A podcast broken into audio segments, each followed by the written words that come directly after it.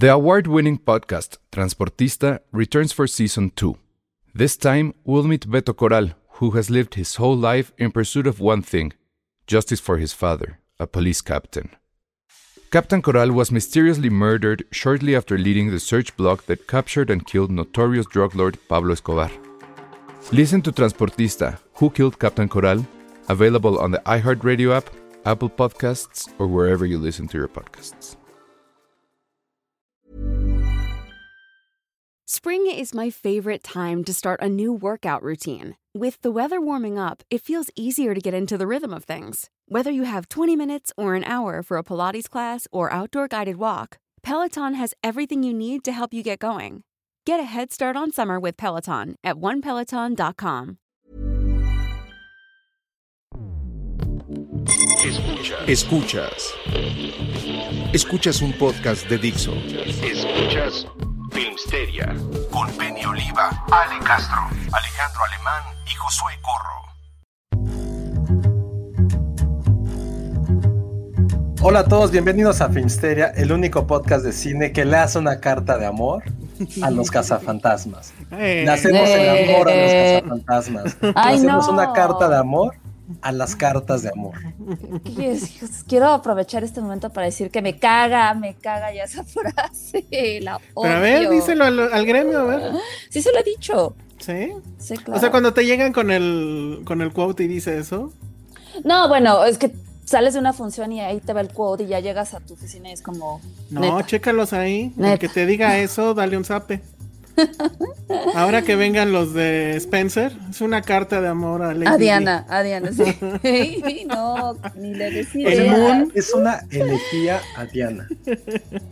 En, Que en ya Moon- Penny, que ya Penny vio la película, se hubiera quedado para que nos diera un pre. Ay, ¿por qué Penny vio la película y yo no? Porque ella me va a dar portada, tú no me has dicho que me vas a dar. Yo te doy la portada de que quieras, a ver qué portada quieres. ¿Cuál me ¿Qué? consigues? ¿Qué me das? ¿Qué me das? Tú dime, ah, tengo una revista, un revistero ahí. Te doy las portadas que quieras. Quiero todas entonces. Oye, ¿y le gustó o qué? Ya, Sí. danos el spoiler. No, no sé. Oye, ¿no hay un embargo, Alejandra? Pues para la publicación sí, se No hay puede dar. algo. mira.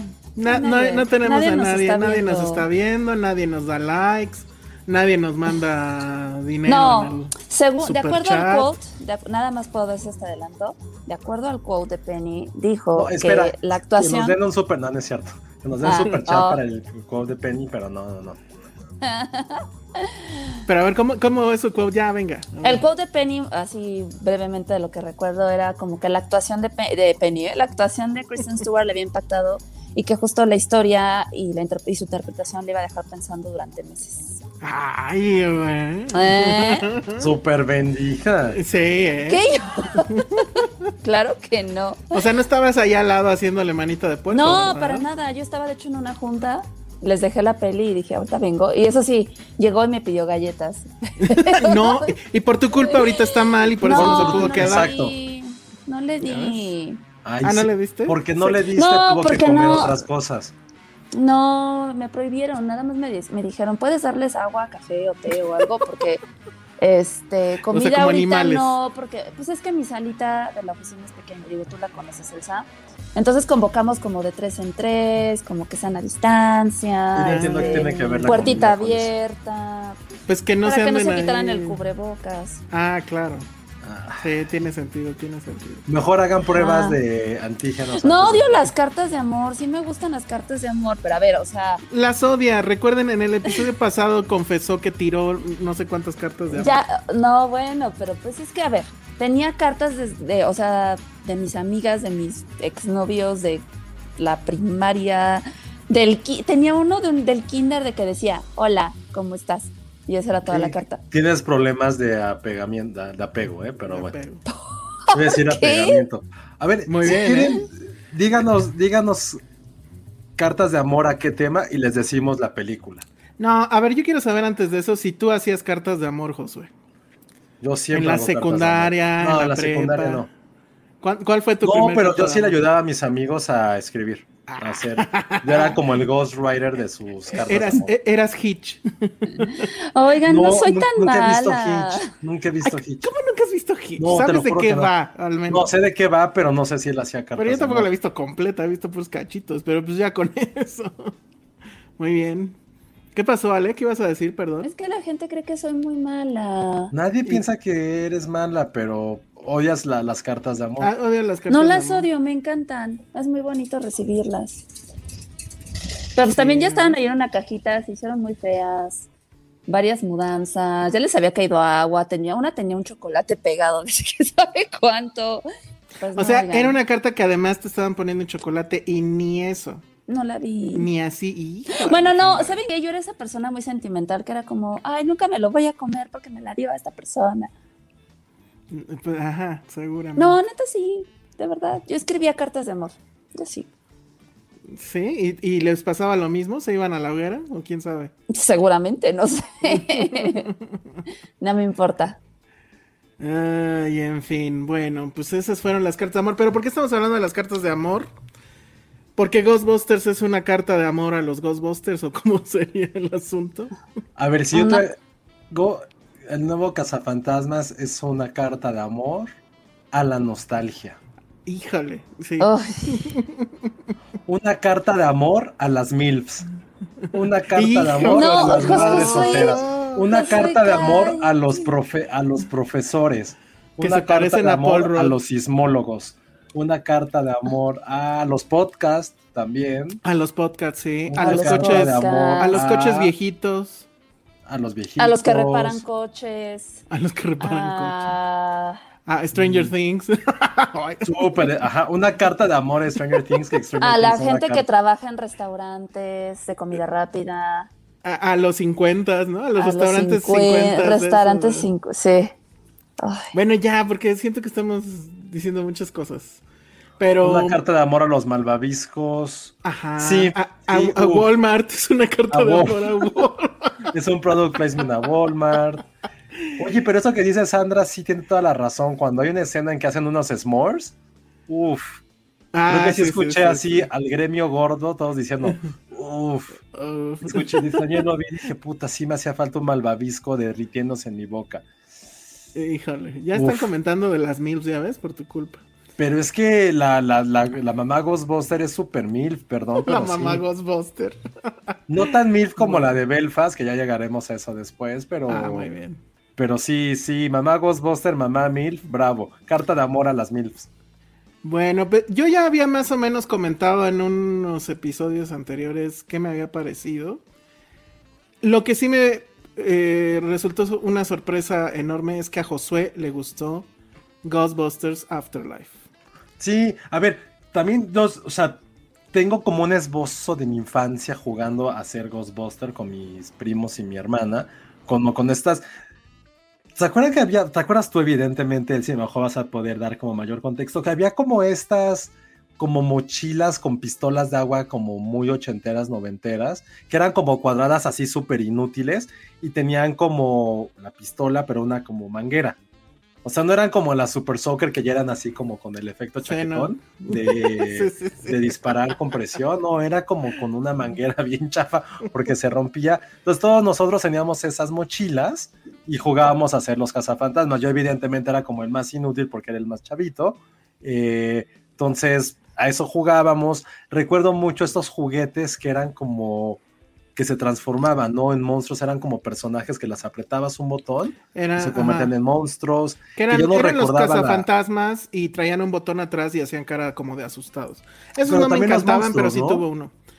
Mm, había monstruos, estaba pegajoso, estaba uno que era como un excusado que ni salía. Ajá, bueno, justo es que Ay, juguete el era- excusado. los juguetes eran de la caricatura en realidad. Sí, sí, sí, sí, los exacto. juguetes eran de la caricatura. Porque aparte Pegajoso en la caricatura es como amigo de ellos y es bueno, ¿no? Sí, sí, Pues sí. es que no es Me malo acuerdo en realidad. muchísimo. Sí, ¿no? Y luego el otro día. Solo es dragón. Ajá. Y, lo- y no les voy a platicar, pero en el slang gay, hacer un pegajoso es una cosa muy fea. Pero si quieren, luego fuera del aire les digo, sí. El otro día ¿Qué me enteré onda? de eso. es que no sé si se acuerdan cómo salía pegajoso en la primera. Comiendo, ¿no? Ajá, Que y estaba en sale, el de, hotel. y sale de un, pero después cuando eh, todo la, la unidad contenedora explota, Creo que ya sé qué es. ajá, sale en un carrito de hot dogs y ya, no voy a decir más.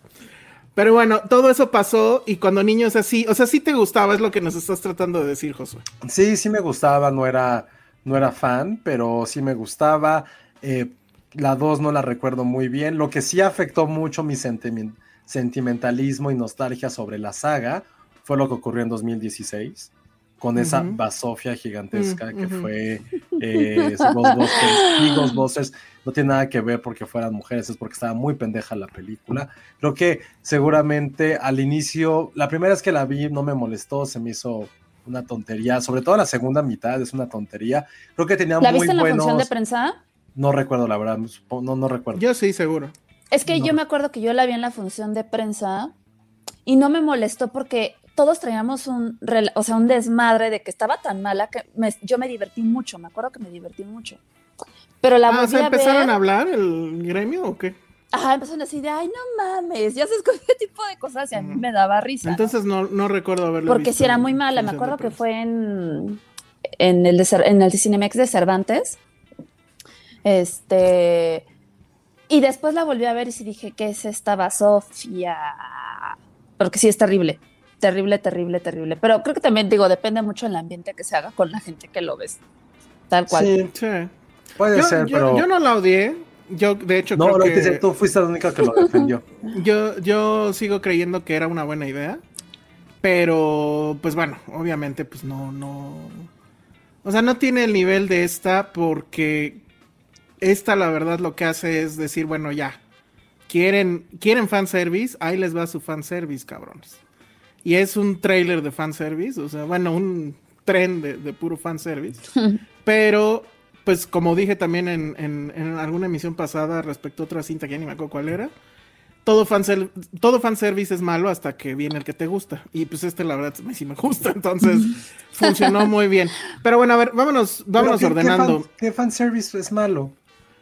Pues lo que pasa es que el fanservice entendido como un asunto como facilón. O sea, es muy fácil hacer que un fan se emocione mostrándole justo lo que quiere ver. Y lo que quiere ver usualmente en cuando se trata de secuelas, pues es la misma película de antes. ah, ya sé cuál fanservice ¿no? es pésimo. ¿Cuál? Ah, El ver, de Star ¿cuál? Wars, el de la última película. Ándale, Ah, por. Ah, mejor puta, eso sí es como vomitar. Ok, buen punto, sí. Y- y- Muy y mal buen- fanservice. Y buen fanservice, por ejemplo, es este de Mandalorian al final. O sea, Sí. bueno, algunos lo sí, criticaron, sí, pero a mí sí. me parece que, que eso funcionó muy bien porque ¿Puedo criticar tenía contexto. Ah, nunca falta alguien. Nunca falta. Sí. Entonces, bueno, para mí funciona bien a pesar de esos eh, pequeños. eh, pe- ah, exacto. Pero ya, ya se dijo que no va, no va a haber nada de eso. Quién Según. sabe. Ya, ya, ya hablamos de eso ayer con Alan. Entonces, este. Bueno, ya, eh, o si quieren al rato platicamos de eso. Pero a ver, rápido. Están preguntando, antes de, de que nos digan Coco es fanservice. Para las abuelitas de pueblo será. Pa- para México es fanservice, Josué. Tú porque no eres nacionalista. Coco Ah, en y México le fue increíble. El, el- el- la patria se llena de, de, de Oigan, gloria vamos a ir cada a ver que- Encanto. Ah, yo no, me perdí otra vez, no, con- ya no hay boleto. Pero sí la vas a ir a ver, Josué. No, yo no le di tampoco a eso. No, ya no hay. Me di en la mañana, pero no tuve tiempo. Estuve como, bueno. Yo lo vi ¿Cuándo fue la función? No, va no, a es ser. el lunes. Ah, va a ser. Ah. Hoy había una función muy importante y se me olvidó. Bueno. Entonces, a ver, te están preguntando, Josué, eh, ¿crees que le vaya a gustar a tu sobrino Ghostbusters Afterlife? Es buena pregunta. No sé si le vaya a gustar. O sea, Claro que le va a gustar. me voy a poner. Es que, pues, no sé, a lo mejor es muy exquisito él, ¿no? A lo mejor es como criado por un francés. Entonces, no sé si es muy exquisito. Ay, y Dios. puede decir tonterías, ¿no? Ya saben. Entonces no sé si es muy exquisito y puede criticar a Salma Hayek porque no es lo suficientemente indígena. Entonces no sé. Pero si me pongo en un plan de soy un niño de 8 o 9 años que le gusta Ghostbusters por alguna razón que no entiendo por qué a mi sobrino le gusta, porque ya es algo que no, o sea, no es algo nuevo, pues no digo que esté mal. Pero sí, o sea, esto como pregunta más allá de mi sobrino es para todos aquellos sobrinos, primos, niños, hijos, lo que tengan, les va a encantar porque los protagonistas, y como se ve en el tráiler, los protagonistas son niños. Entonces, Mm. es siempre ese efecto, ¿no? De cuando tú te ves reflejado en la pantalla y esa representación, pues ya te ves, te sientes mucho más identificado. Creo que sí, sí le va a gustar a todos los niños, les va a gustar, ¿no? A lo mejor por ahí hacemos como un episodio, un pequeño Ah, episodio especial con niños ajá. hablando de Ghostbusters. Veamos si salen, veamos si se pueden, veamos si los dejan sus papás. Pero sí, respuesta rápida. Si a, a cualquiera, está, es que a quién no le va a gustar esta película es realmente la pregunta. O sea, para la generación X de Elsa le gustó porque creció con ella. A los niños generación Z les va a gustar porque los niños que- son protagonistas. Y generación Y como Ali, como yo, nos va a gustar porque la película es muy divertida.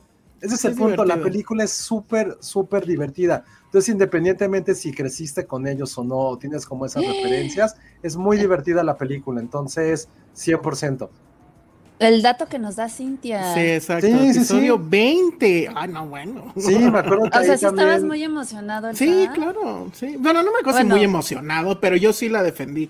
Lo que pasa es que también estuvo, o sea, recordemos que esa estuvo bañada de mierda eh, misógina, porque los este cuarentones gordos que se siguen vistiendo de cazafantasmas estaban con el, re- el tema de destruyeron mi infancia y esos gordos que se siguen disfrazando de, de- de Ghostbusters, esta nueva la van a, la van a amar por justamente por el fanservice y porque y, y curioso porque además pues en realidad la líder es una mujer bueno es una niña no entonces este pues bueno también ahí me gusta cómo este Jason Reitman eh, resolvió ese asunto porque además sí cumple con todo todas las servidumbres que exige la actualidad no es incluyente la eh, una mujer es la líder hay este un personaje afroamericano este qué más no sé incluso bueno es que no eso es un spoiler pero bueno hay hay muchas cosas ¿Cuál, que cuál, cuál, así cuál? como de- Dijo la gente Más- que con spoilers, ¿eh?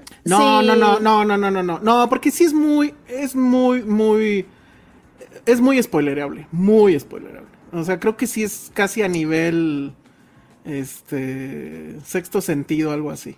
No. Y, y Creo que- conste, y ¿Pero conste de que ya? ¿qué? ¿Cómo? Pero de. No, lo- o sea, es muy- No. no, no, no, pero lo que, eh, lo que iba yo a hacer referencia para eh, ilustrar ese punto es un spoiler. Ah, bueno. Entonces no quiero, no, la verdad es que sí, no quiero, ni siquiera quiero que, que hablemos de la trama, creo que no tiene ningún sentido. Desgraciadamente la distribuidora ha lanzado demasiados trailers y creo que prácticamente ya todo se sabe. Hay varias sorpresas, pero hay una en particular que se sabe incluso por la alfombra roja que hubo ayer en Nueva York.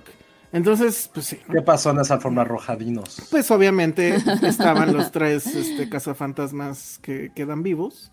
Este, Bill O sea, ¿estás Murray- diciendo que salen ellos? no, no estoy diciendo eso, pero fueron a la, a la alfombra roja y eso pues Mm, es como ¿por qué habrán que- Pues está entonces? bien. Quiero- Pues los han de haber invitado, yo creo. Claro, tienen todo el derecho.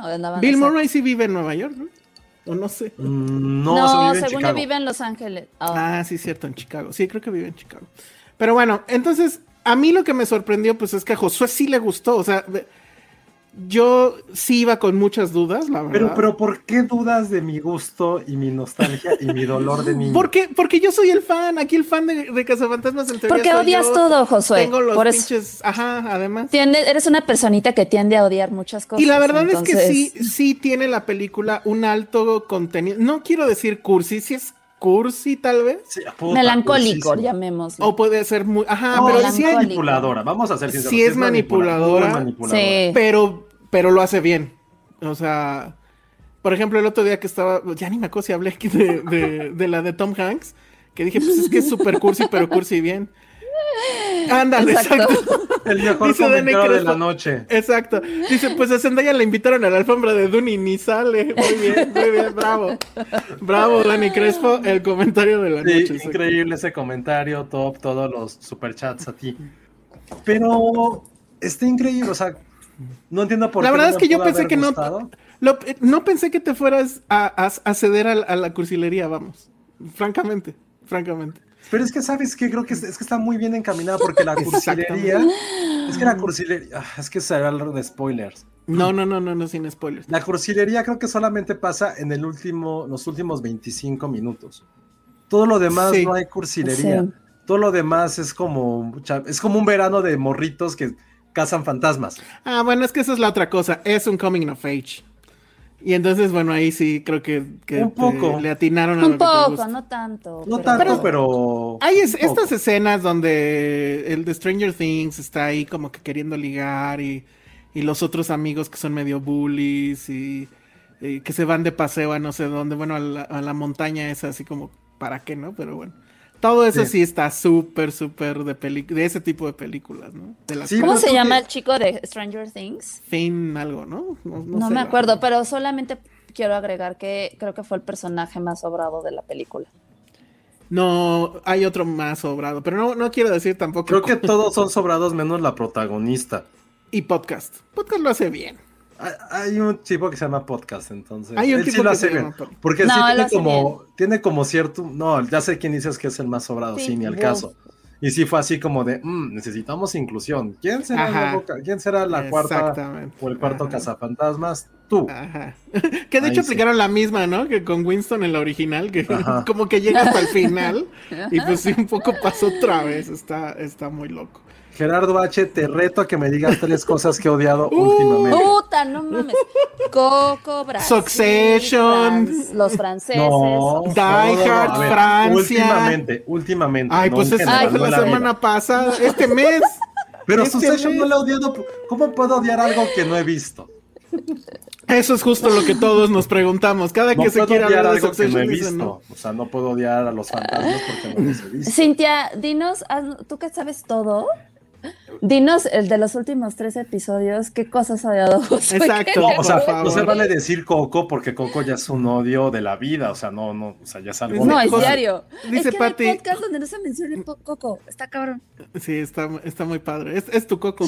Patti Montoto dice, Josué todos los días se despierta y elige el camino del odio como gatito. Sí. Exacto, eso es lo Ya que- gatito lo amo. Pues sí, por, Pues sí, por am- eso. eligen el mismo camino. Y como que tenemos la misma cara a veces. Hay unas fotos en que sí está como así, viendo hacia abajo, como enojado. Ajá, Entonces yo amo a. Gatito. Gatito es mi, mi animal del espíritu. Realmente no es Patterson, es Gatito. O sea, Gatito estaría conmigo en, ¿cómo se llama? En el Mictlán, ahí atravesando por el Cempasúchil. El serial, ¿cómo se llama mi, mi- cómo se llama la gata esa pantera de, de la mamá esta? De Coco. Pepita. Ah, no me acuerdo. Ah, sí, cierto. Ya ves, Gatito ya te la sabes Pepita. mejor que yo, Josué. Estás muy cabrón. Gatito es tu patronus. Exacto. Sí, Gatito sería mi patronos. Oye, que por Ay, cierto, al rato hay que hablar Potter- de... Ah. a- Al rato hay que hablar de Harry Potter. Dice Alex Juárez, ¿hay referencias de la película de chicas? Ah, No. No. ¿Saben qué pasa? Que, que, que como que hicieron. eh, Hagan de cuenta que el estudio no quiere que. No quiere recordar que esa película existe. Al igual que nosotros. Y se nota, creo yo. Es como hecho- ese ex que no quiere saber así de, güey, cállate, no. Es el Voldemort cállate". de. Es el Voldemort de, la franquicia. Pero de sí. hecho va más allá, porque ya te clavas un poco en lo que se dice y, de- y resulta que la segunda entonces no pasó tampoco. Pero sí tiene Mm, No referencias. No, recuerdo. yo no recuerdo ninguna. Claro. No me digas si sí hay, me las dices fuera del aire, pero... Pero Según pues, yo no, sí. Según No, yo sí, bueno, No. tengo que ver la dos. Tienes que O sea, ver. el Yo- malo sale en la 1. Pero. Ay, está el estilo ahí enorme, gigantesco. Ay, claro. Pero hay gente que no quiere ver eso y que no la ve. Por ejemplo, Charlie del Río iba sin saber absolutamente nada. Él eh, tiene la disciplina de no ver trailers, no ver nada. como- es que eso es lo es mejor como que puede caballo, así pasar, va por la vida. Eso puede, yo también, o sea, como que intento hacerlo. Ahorita con Spider-Man no he visto el, el último tráiler, Qué no bueno, qué. Está igual que el primero. Estoy- pero bueno, a ver, Ale, así. ¿tú qué opinaste? Porque, o sea, bueno, lo de José fue sorprendente, pero en tu caso, ¿qué tal? ¿Te la pasaste bien? ¿Te reíste? Yo me la pasé muy bien, yo me la pasé muy bien. Sí, al principio como que me costó. Es que, ¿sabes qué le decía a Josué? Que siento que iba ya yo tan predispuesta a lo que me habían dicho. O sea, era como Alain, que es, que es el PR de Sony. Saludos a Alain, que nos invitó. Saludos a la... sí. Este, te amamos, Alain. Eh, me está- es- o sea, durante semanas estaba con que vas a llorar, vas a llorar. Es que Alejandro Alemán lloró y vas a llorar. Y, y yo así de, llevo clip. Qué mal que ya luego- esa persona, ¿sabes? O sea, Sí. ven en la película porque lloraste. Y luego Josué, cuando la Espero, fue a ver mi y quote llega esté en y- el póster. Llega y Así me dice, oh, Yuri. Y yo así de, güey, o sea, como que yo ya estaba esperando o sea, como que ya estaba muy, muy lista para llorar en cualquier momento. O sea, empezó y dije, ok, lista, lista, a ver, ¿qué es? vamos a llorar. Vamos a llorar. Entonces, como que por esa parte ya no, ya no me pegó igual porque como que ya me lo esperaba todo, ¿no?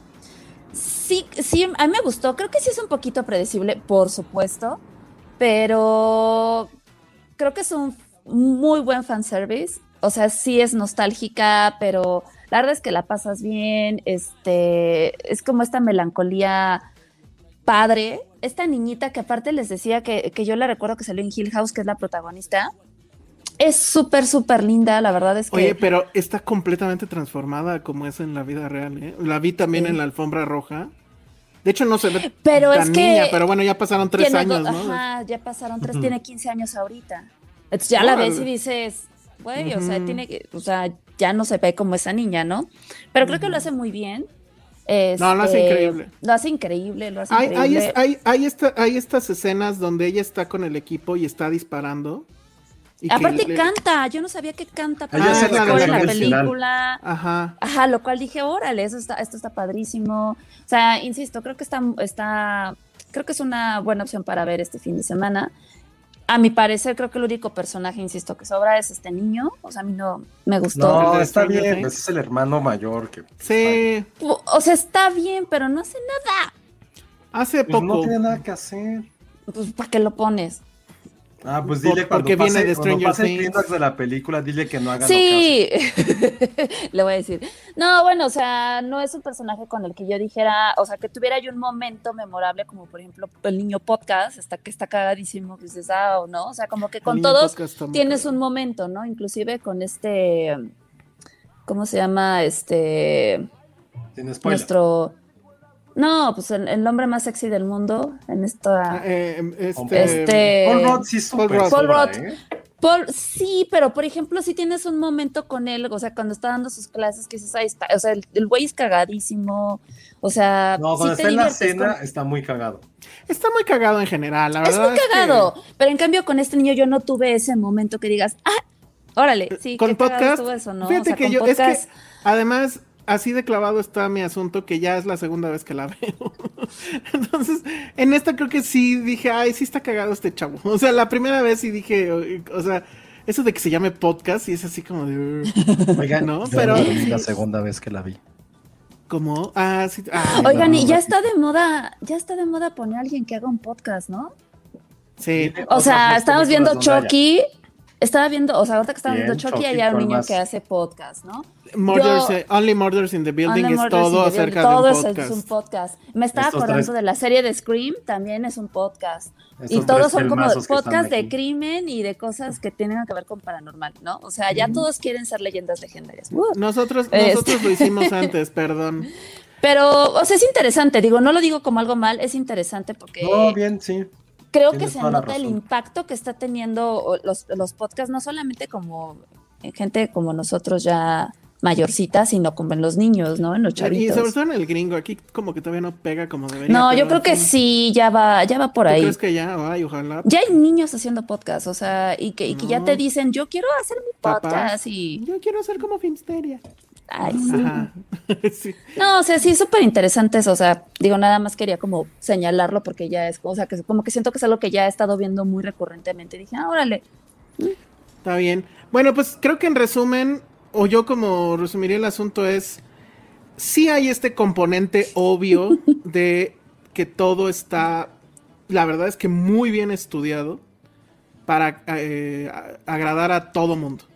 A, los cuarentones que se quejaron con la de chicas, a los niños, que es la nueva generación a la que obviamente quieren enganchar. Y que bueno, ya sus papás medio se habían encargado de. Pero digamos que seguramente están buscando, pues, no, o sea, gente que no sepa de cazafantasmas y que se suba al tren. Yo creo que lo van a lograr con esto.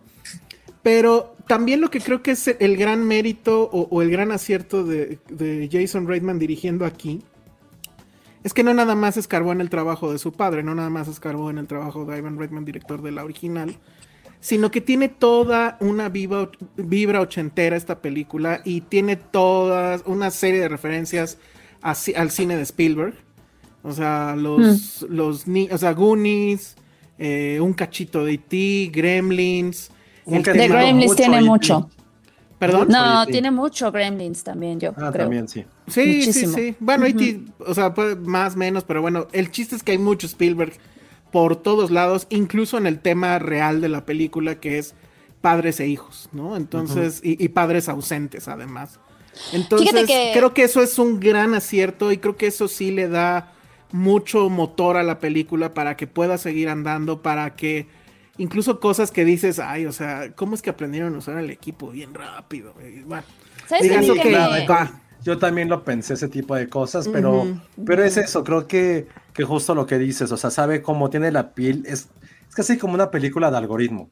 O sea, parece una película, y con el perdón Sí. de todos, y aquí me van a matar, pero parece una película de Netflix en el sentido que es como, ¿cómo le llegamos a este target? Y a este, Mm. y a este otro, y, al ot- y a este. Sí, y creo que también sí, algo que ya sí eso. la pena analizar después es, qué cabrón que un güey como Jason Reitman, que aparte está entrando mucho a mi lista de man crushes últimamente, por cierto. Ok. Como este güey que evidentemente creció con esto, creció viendo esa filmación seguramente, algo que tenía en su cabeza durante más de 30 años, lo logró hacer tan bien. Creo que toda esta parte edípica de la película, que también habla de eso la, la cinta. Lo hizo tan bien como en la vida personal y profesional. Creo que eso es algo que, a lo mejor ahorita porque estamos con el fervor y todo lo chido de la película, vale muchísimo después analizar cómo, no quiero decir que superó a su padre porque no hay forma de superar algo así de original como fue Ghostbusters, ni tampoco siento que eso sea un gran homenaje hacia él, es como crea su propia película a partir de lo que existe. Fíjense la presión, o sea, me pongo en su cabeza y fíjate la presión de tener a tu papá que era el producto, aparte es productor de la película, seguramente estaba en la filmación también. No sé hasta dónde, eh, no sé hasta dónde se pudo involucrar a Evan en esta película, pero para mí, Jason Reitman desde hace mucho tiempo había superado a su padre a nivel dirección, Ujú. y con esto ya es como de, güey, o sea, gracias por el apellido y todo el aprendizaje, pero ya lo superó. O sea, qué interesante también es esa parte, porque Y, ah, ¿quieres, ¿quieres, un, ¿Quieres un dato de fan clavado? A ver. ¿sale Respecto a Jason esto de su en alguna padre. película. No, lo que pasa es que dijiste no es un homenaje a su padre, pero sí hay un, un ligero momento donde sí es un homenaje a su padre. Hay una escena donde los dos niños van caminando en, en la calle y enfrente hay un cine. En el cine se ¿Qué ve en la está? Ah. eh, se llama eh, Cannibal, no sé qué. No es Cannibal Corpses, es Ca- Cannibal algo. Esa es la primer película de su de su padre. papá. Ahí va, ahí va Redman. Ah. Ah, está padre. Oigan, y, y algo ahorita que también quería mencionar es justo, me gustó mucho lo de la dirección de arte porque justo como que es un poco atemporal, ¿no? O sea, y- hablando no solamente como de los elementos fantasmagóricos de la película que se sienten, ya sabes, como literal el muñequito de los ochentas, sino como que sientes que, que justo están, o sea, se me- a mí llegó un punto justo en esa escena como del cine que no sabía si estaban como en la época actual o no, porque nunca ves como estos despliegues de tecnología o a los chavitos con el celular per, se, o sea, creo que esos detallitos estuvieron padres y le dieron como más ese toque, o sea, inclusive en la, en la, en la escuela, ¿no? Viendo VHS, este, como que ese tipo de cosas dije, ah, órale, o sea, Sí, está hay un padre. asunto retro, del mismo... Pues, retro. Es que, Ujú. pues es que la película en cierta forma, pues lo- lo- lo- el homenaje pues es algo retro, ¿no? Que son los cazafantasmas. Que, que el Ecto 1 sea una chatarra y que cada rato hay muchas iteraciones donde el Ecto 1 es una chatarra, por cierto, pero este funciona muy bien y, y, pues sí, creo que ahí sí se justifica el asunto de que suceda en un pueblito, ¿no? Creo que las comparaciones con Stranger Things son imposibles, o sea, bueno, son, Sí. son como que muy obvias, pero ya que la ves no es tanto en realidad, o sea, No, sí nada. sucede en un pueblito, sí sucede, hay cosas extrañas que están pasando, obviamente, y, y además está este niño, ¿no? Pero, siendo bien honestos, pues Stranger Things lo primero que hizo, pues fue inspirarse en Cazafantasmas, ¿no? Y, y- Exacto. y prueba de ello, pues es la segunda temporada, ¿no? Donde salen vestidos como, como ellos. Sí, o sea, no, no le veo tanta similitud, pero, pero sí entiendo un poquito, un poquito el punto. Entonces, pues sí, creo que sí, para mí va a estar como, es de las grandes sorpresas que he visto en todo este Sí. año.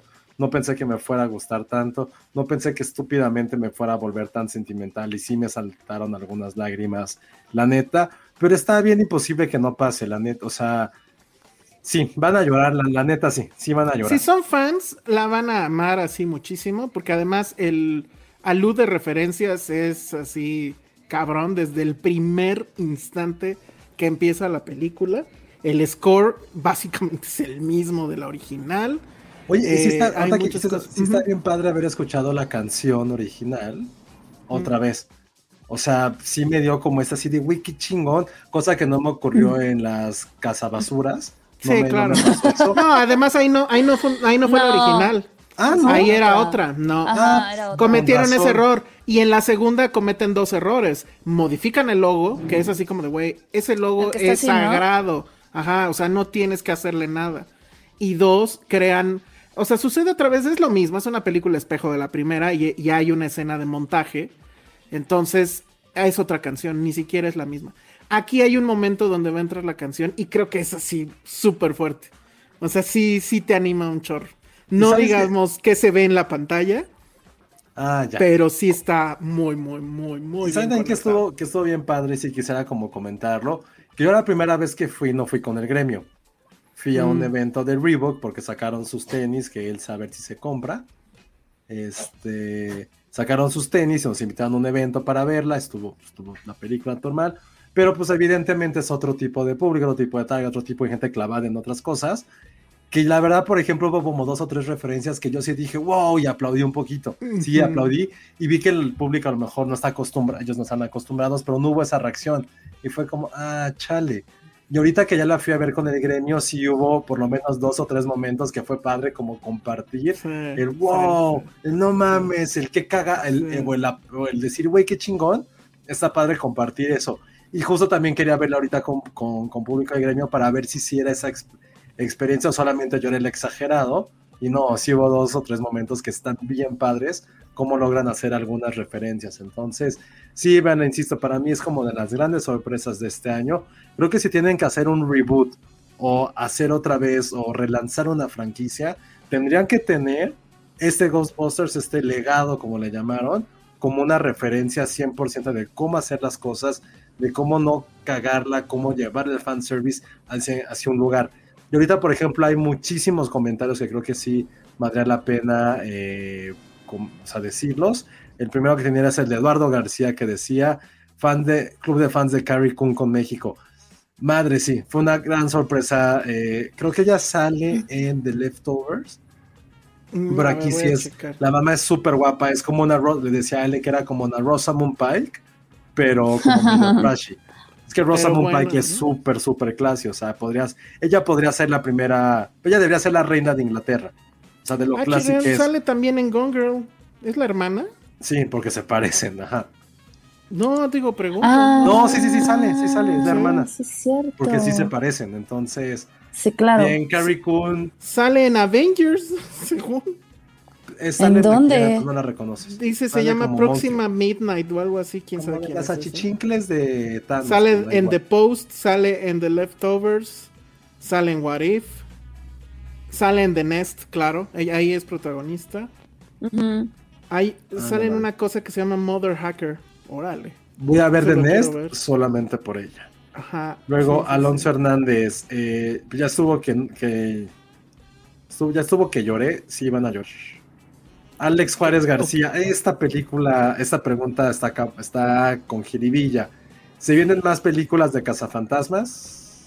Yo voy, a- voy a voy a hacer el meme de los de los Simpson. Yo diría que sí. mi, mi respuesta a esto es muy simple. Y ahí les va porque Josué la regó con eso en su primer eh, vuelta. Hay dos escenas postcréditos. La primera también creo que está muy bien hecha y muy bien conectada. Pero sucede, digamos, pronto. Y la última sí es hasta el final, final, final, final. Y- Espérense. Espérense. Y la otra cosa es, en serio que deberíamos de armar una lluvia de tweets a, a Cinépolis. Hay que decirle a Cinépolis, por favor, no bajes el volumen ni prendas las luces al momento en que empiezan a salir los créditos. Porque te cortan la lágrima, te cortan la emoción de algo que sucede justo al final y luego otra vez las apagan y luego las vuelven a prender. O sea, ya, o sea, no las prendan hasta el final. Porque sí te cortan el, el, el feeling. Ya es trae. como, sí, yo estoy de acuerdo, pero es que como la mayoría de la gente se va No, pues que y se siendo caigan. honestos, solamente se quedan cuando saben que son películas de este estilo, porque te hay una escena. Ah, Pues por eso es como la costumbre No de deberían decirlo o poner como alguna como advertencia cuando empieza la película. No, simple y sencillamente. O sea, pon tú, prendes la luz, va. Pero no le bajes el volumen. ¿Para qué le bajas el volumen? O sea, no tiene ningún sentido eso. Déjenle el volumen al menos, aunque se prenda un poquito la sala. Y ya con eso. Mándenle tweets a Cinepolis, por favor. Entonces, sí. ya saben, hay dos escenas postcréditos. La primera aparece luego, luego, está cagada. La última sí puede responder la pregunta anterior que nos dijeron si va a haber otras películas de Cazafantasmas. Aquí hay otra pregunta interesante. Dice John CV. ¿La recomiendan para alguien que no es tan fan de Ghostbusters?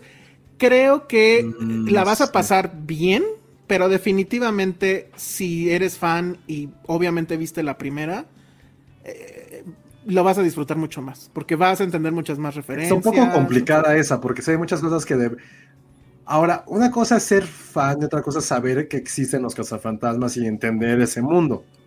Porque hay cosas que aquí que me gustan, es que, que no explican, es como, aquí está, está la trampa, está el coche, están las armas, güey, ya sabes de qué son.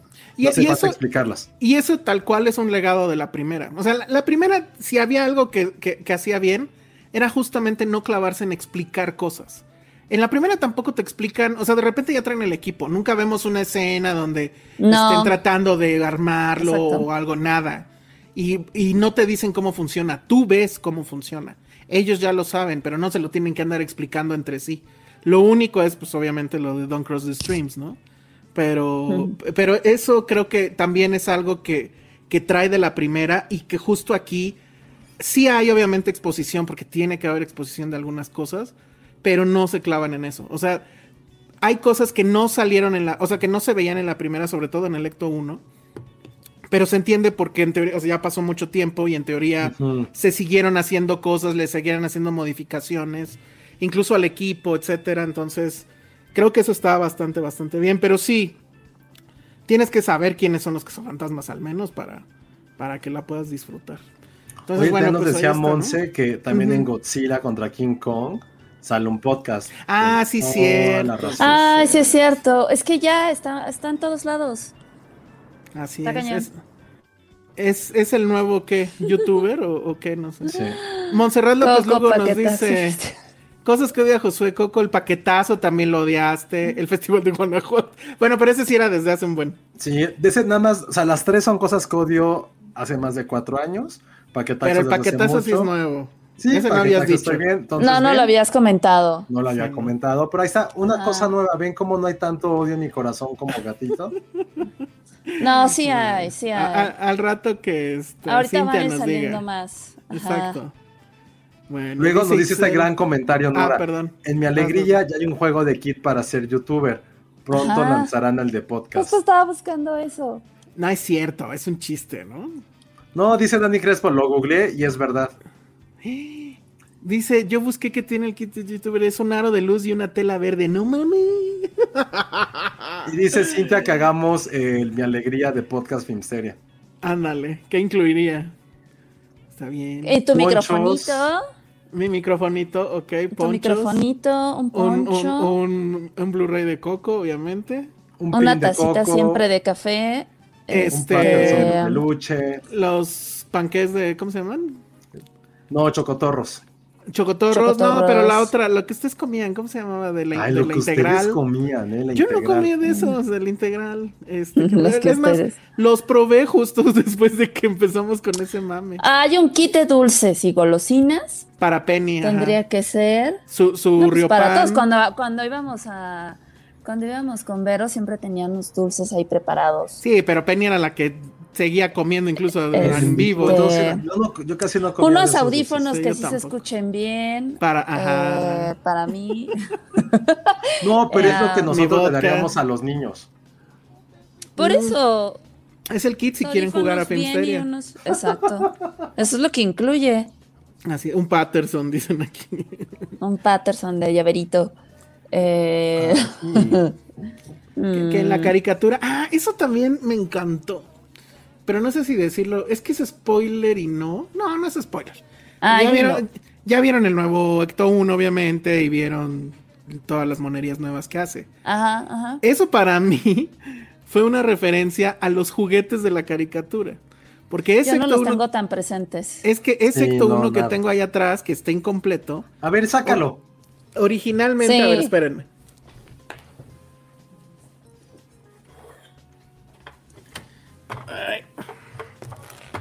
A ver, espérenme, porque no lo Está haciendo un unboxing el niño Elsa. Es más, le vamos a dar pantalla Además completa, está, además está exactamente igual de sucio que el, que el de la película.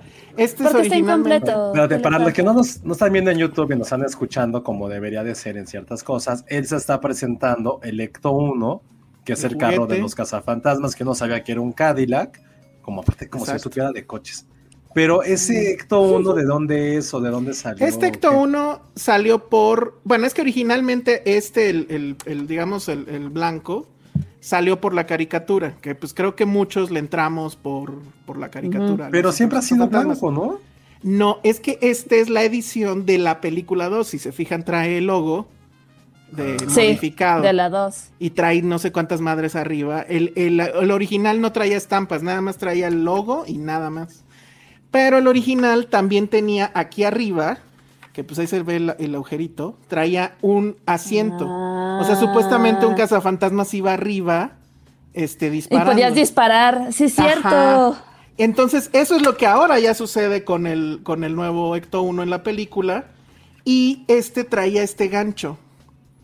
Que, y bueno, y esta forma de cómo abrir la, la puerta, que a mí me recuerda pues a la trampa esta que trae este el de la película, que es como una trampa eh, vía remota o algo así. Entonces, siento que esas cosas son como que referencia a los juguetes clásicos. Y eso, la verdad, como fan, sí se me hizo súper, súper chido. Pero Qué bueno. cool. Robas, eh, Patty, escóndeselo. No, y se va a dar este cuenta sí. ahí con esa bodega que tiene. Y luego también tengo el, el- el equipo, pero ese sí está Eso para cerrado. TikTok, espérate. Ándale, exacto. Eso lo pueden ver que eso de también- Cine. Eso Casas también, eso también está en la película muy dentro. padre, porque es, es una réplica prácticamente exacta a la que se ve en la película. Y si hay un momento donde le hacen un close-up, como para... Es el product placement de sí mismo. O sea, pues como para que vean, aquí está el equipo y sí es exactamente igual al que te estamos vendiendo en Amazon por no sé cuántos dólares. Entonces, y, y O sea, los sí es muy sonidos... caro. No tanto, pero ¿Cómo pues se sí es un llama el juguete arma caro. esa? Le pusieron aquí, eh, eh, ¿qué- ¿cómo? Spengler Neutrona, no sé qué. Ah, ahí están los tenis. Ah. Deberían Ahí están los tenis tenis. de la- del año pasado. Sí, sí, sí, est- están loquísimos. Esos también padres. Yo tengo los otros que son un poco más este, convencionales. Ah, ya vi la. Órale. Sí. Sí se ve muy sofisticado esto. Sí, traen unos. los voy a tratar de describir para la gente que nos escucha en, en iTunes y en Spotify. Son blancos, pero traen, digamos, donde iría el, arribita del talón, atrás una- un que sería como el equipo o algo así. Y traen una especie de mangueras y demás. Ah, miren, O sea, la pura pistolita. la producción el- de este programa está Pero que con salga la modelo, dólares. que salga ahí. A ver, no sí, quiso sí, sal- sí. a ver que si salga la Eh. modelo, dice. Esta es la otra edición de, de Reebok, que además me encanta porque originalmente la caja es como si fueran unos Pump It Up, pero le ponen Ajá. ahí encima Bust It Up. Y los vamos a abrir. Miren, todavía está Pero incluso con, con su bolsa. Para TikTok. Ah, sí, no, Ah, bueno, ya. pero pues ver, no mostraste rápido. eso, sí. Va más rápido. Ya alborotaste. Además, esto- estos sí ya ni, ni están en ningún lado, creo. Miren, ahí se ven. Son como si fueran los tenis estuvieran uniformados. Tienen el mismo color del uniforme. Ajá. Traen el tag, que en vez del nombre del cazafantasma dice Reebok. Traen el logo original en la Mm. lengüeta, que eso eh, creo que es lo que vale oro. Y atrás, bueno, el, el otro dice I'm ready y este dice to, be- to believe you. Bueno, believe you Ah, que era la, la frase, su de- frase. ajá. Y trae aquí abajo en la, en la suela No, una es la de pegajoso. como de pegajoso, exactamente. Ya Está para TikTok haremos de los dos. De los dos. Sí, es que los sí nuevos. estaría bien. Sí están padres los Pero nuevos, pero creo que la primera edición está muy fregón. La primera edición está muy fregona. Miren, aquí atrás también traen estas Te, como te- te marcas de- rasuras de tus piececitos y los modelas. Me rasuro los pies. Es que soy un hobbit o qué pedo, ¿no? Te los depilas así. ¿Quién se depila los pies? Ay, las Bueno. niñas. Sí, Bueno, y, nos podríamos seguir, ¿eh? O sea, tengo ahí un chorro de... Qué bonito. Pero bueno, ya, basta. Con esto Que si ya hablamos de Chernobyl. Sí, hablamos. ¿Cuándo hablamos de Chernobyl, este, Cintia? De la serie, obviamente, estamos hablando. No. Qué Para grosero. Yo, yo sí la vi, pero mi opinión no es muy buena, entonces no sé si. Yo no la vi. Gato ya vino Hace- por ¿quién las agujetas, funciones? Jaime Rosales, ¿quién hace funciones a las 12 del día? No, pues nadie. Muy mal, nadie. No, la- a ver, ya la vi, pero a ver, ¿quieren en dos segundos? A ver, venga. A ver, venga. Pues lo que pasa es que es este. Efectivamente es como que la respuesta rusa al, al asunto de la serie. Yo me acuerdo que hubo esta nota que iba a haber eh, una eh, serie que, que tal cual iba a contestar y que iba a decir que la culpa era de la CIA y etcétera. No sucedió. Y, llegó esta película que trae, o sea, empieza con un background súper largo de la historia de uno de los este, bomberos, que si mal no recuerdo, porque aparte ya la vi hace rato, el tema es que es, él ya no, no trabajaba ese día ahí o algo por el estilo y tiene a su esposa, pero como ve el accidente y ve que está muy fuerte, entonces sí agarra y, y se va, se regresa al trabajo y obviamente pasa lo que ya todos sabemos. Y pues ya, o sea, básicamente es una película de aventuras en cierta forma. No es tan dramática como la serie de HBO del mismo nombre, o bueno, que se llama Chernobyl. Y la verdad es que sí siento que le perdonan demasiado al gobierno. O sea, no hay esa crítica al gobierno de el gobierno sabía y el gobierno tuvo que eh, eh, pararlo esto a tiempo, etcétera. No viene eso. Entonces, pues la verdad es que no sé. Digo, yo lo que les diría es vayan a verla si quieren, pero lo que sí no pueden dejar de ver, y me acuerdo que en su momento lo dijimos aquí, y sí fue una de nuestras series este, top en, nuestras listas de ese año, este, pues no dejen de ver Chernobyl, ¿no? O sea, Chernobyl en HBO Max es un must, lo tienen que ver sí o sí. Un video donde él se enseña todos sus juguetes, pues déjenme ver si lo logramos en TikTok. Yo creo que No sí. y mames, sí. un video, no mames, va a ser como un pinche serie. Sí, van a es una serie. Bueno, los juguetes de cazafantasmas, se entiende, ¿no? Porque, bueno.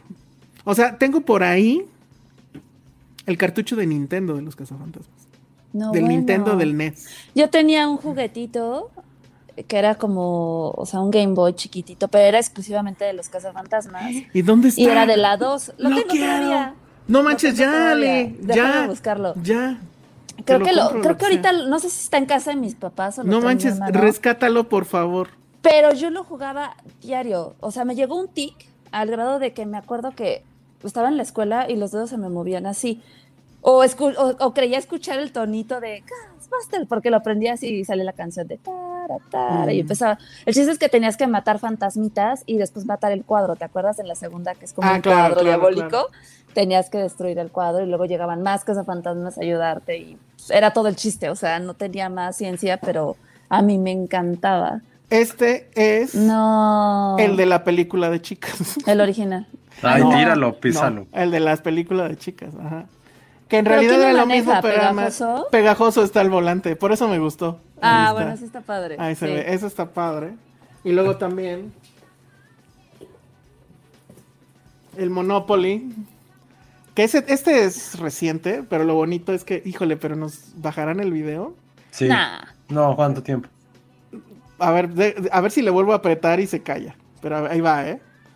La, la verdad es que manden muchos superchats por si nos bajan el canal. Bueno, va, Ya le uno, dos, cuarto. Uy, ¿sí se escuchó o no? O Sí. Otro cachito. A ver, otro cachito.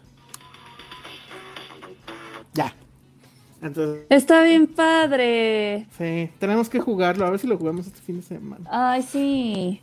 Y bueno, hay muchas cosas. Ya. Porque si no, Qué padre. no nos vamos de aquí.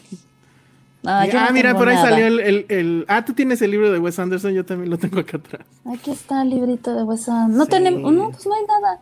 Mi, mi La La Land y mi La La Land allá. Muy y mi villa navideña que no se ve. Bueno, pues ya. ya. eso fue Cazafantasmas. Y pues ahora de qué hablamos. Porque ya no sé ni qué hora es, ni. Creo que llevamos nada más la primera hora, ¿no? Creo. Son nueve y media, sí. sí. Pero empezamos casi ocho y media, entonces. Ajá. No, más. Bueno, sigamos pues. Este... Llevamos menos de una hora. Exacto. Entonces vamos con cabos. Ok. O- yo digo, ¿no? Eh, ¿Ustedes sí fueron a algunas funciones de las que estuvieron en, en salas? Sí, nos Es han correcto. preguntado mucho por más. Exacto. Ay, más. Qué rudo.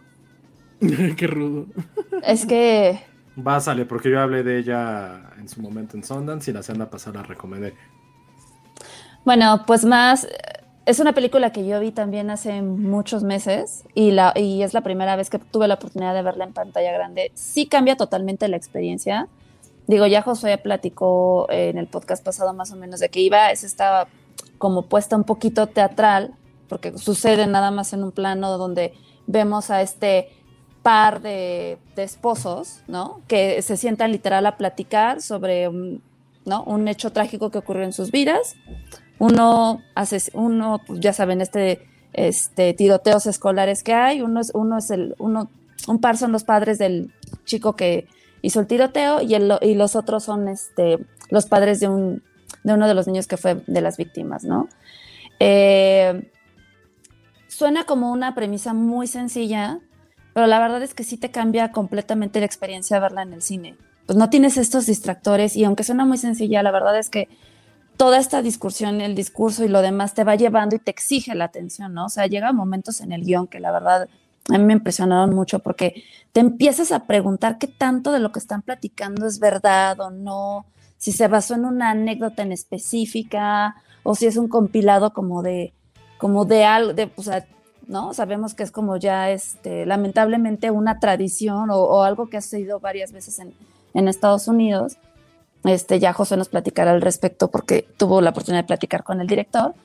Pero eh, creo que de esta película, además de ofrecernos no solamente como este tema tan delicado que, insisto, te, te atrapa totalmente, tiene, dos- tiene unas actuaciones brutales, impresionantes, ¿no? Porque, o sea, imagínense estas circunstancias donde están estos padres que, que uno es la víctima y uno es el victimario, pero al final son personas que están compartiendo ese mismo dolor de que perdieron a sus hijos de una u otra forma, ¿no?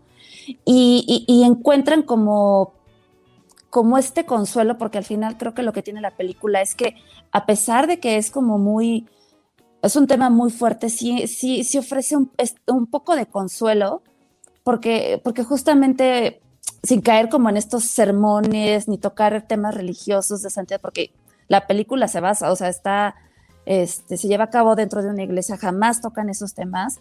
Creo que justamente es, el, o sea, es la típica plática donde vas sacando todo lo que tienes aquí, que tú mismo, o sea, los vas acompañando y también, o sea, se vuelve algo como reflexivo y angustioso en ciertos momentos, pero a la vez es como consolador, ¿no? Es como un, ya, ¿no? Lo, lo dije, lo solté, este, hay anécdotas ahí que se avientan, ¿no? O sea, en, su plática se, se aventan unas anécdotas de sus propios hijos, ¿no? O sea, de esta, de este tema que también ponen como cuestionarse la paternidad y la, y la forma en que crías a tus hijos, ¿no? O sea, ¿cómo, cómo crees tú como padre no equivocarte o, creer que estás haciendo las cosas de la mejor manera que puedes y que tu hijo al final del día, pues, ¿no? Resulte eh, eh, cometiendo un, un delito así de fuerte, ¿no? O sea, ¿de qué manera tú como padre te sientes culpable o de qué manera sientes tú que fallaste, ¿no?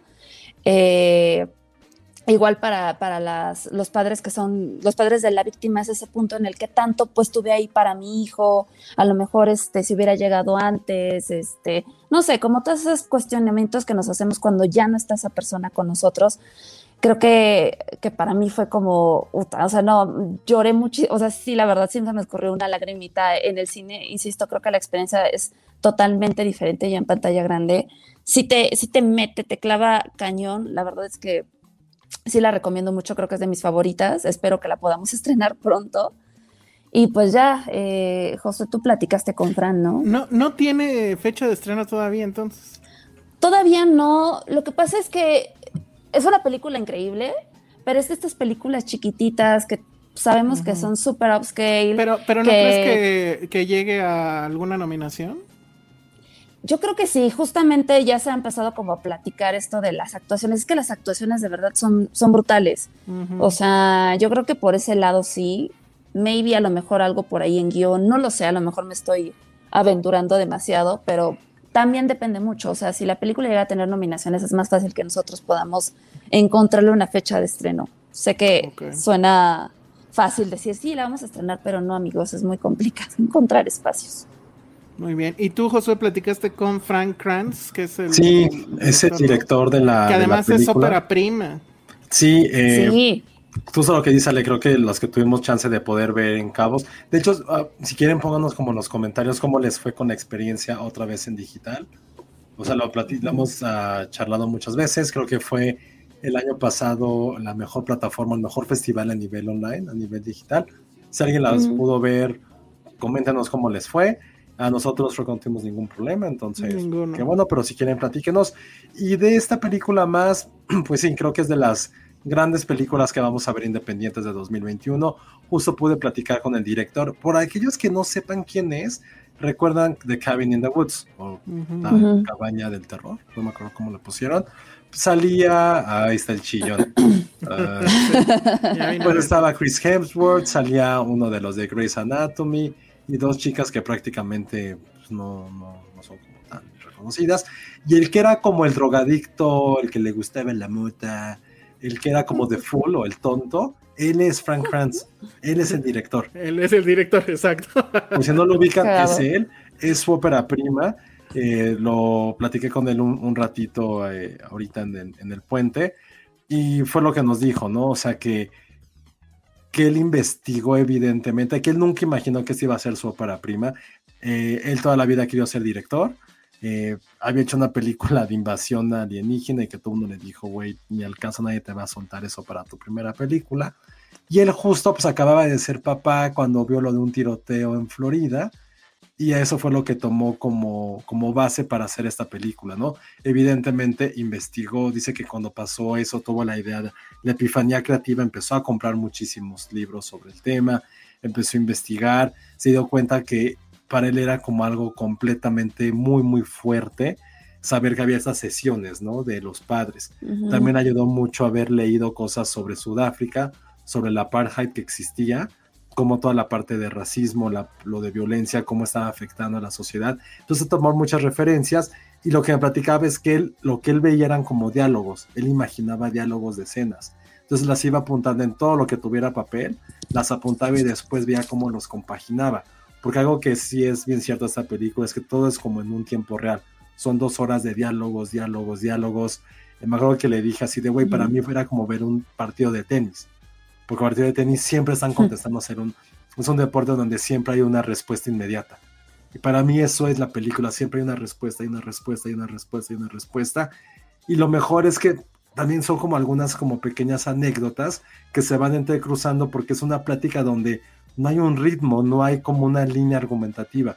Es simplemente eh, lo que tú quieras expresar en ese momento, lo que tu coraje y tu perdón te quieran dar a entender. Y probablemente el gran, ni siquiera quiero decir como mensaje, pero lo que, lo que la película te queda es hablar directamente sobre la paternidad, sobre cómo eres responsable de otro ser vivo y de sus consecuencias, pero sobre todo del perdón, es cómo perdonas a alguien que te ha hecho tanto daño y cómo te perdonas a ti mismo. Entonces, es una película que para mí es fantástica, es maravillosa, es un ejercicio actoral, es un ejercicio como director y probablemente lo que estamos viendo es que con esta primera gran ópera prima, o sea, probablemente justo como dice Ale, pues no va a ser como esta que tenga todo el ruido, todo el voz de premios, quizá, ojalá sí, porque tanto el guion como las actuaciones de los cuatro, sobre todo de las dos protagonistas, de las dos mujeres, las son dos, sí. increíbles. Y sí tienen momentos en que a lo mejor nosotros que no somos padres, no sé cómo se pueda percibir desde la mirada de alguien que sí lo es.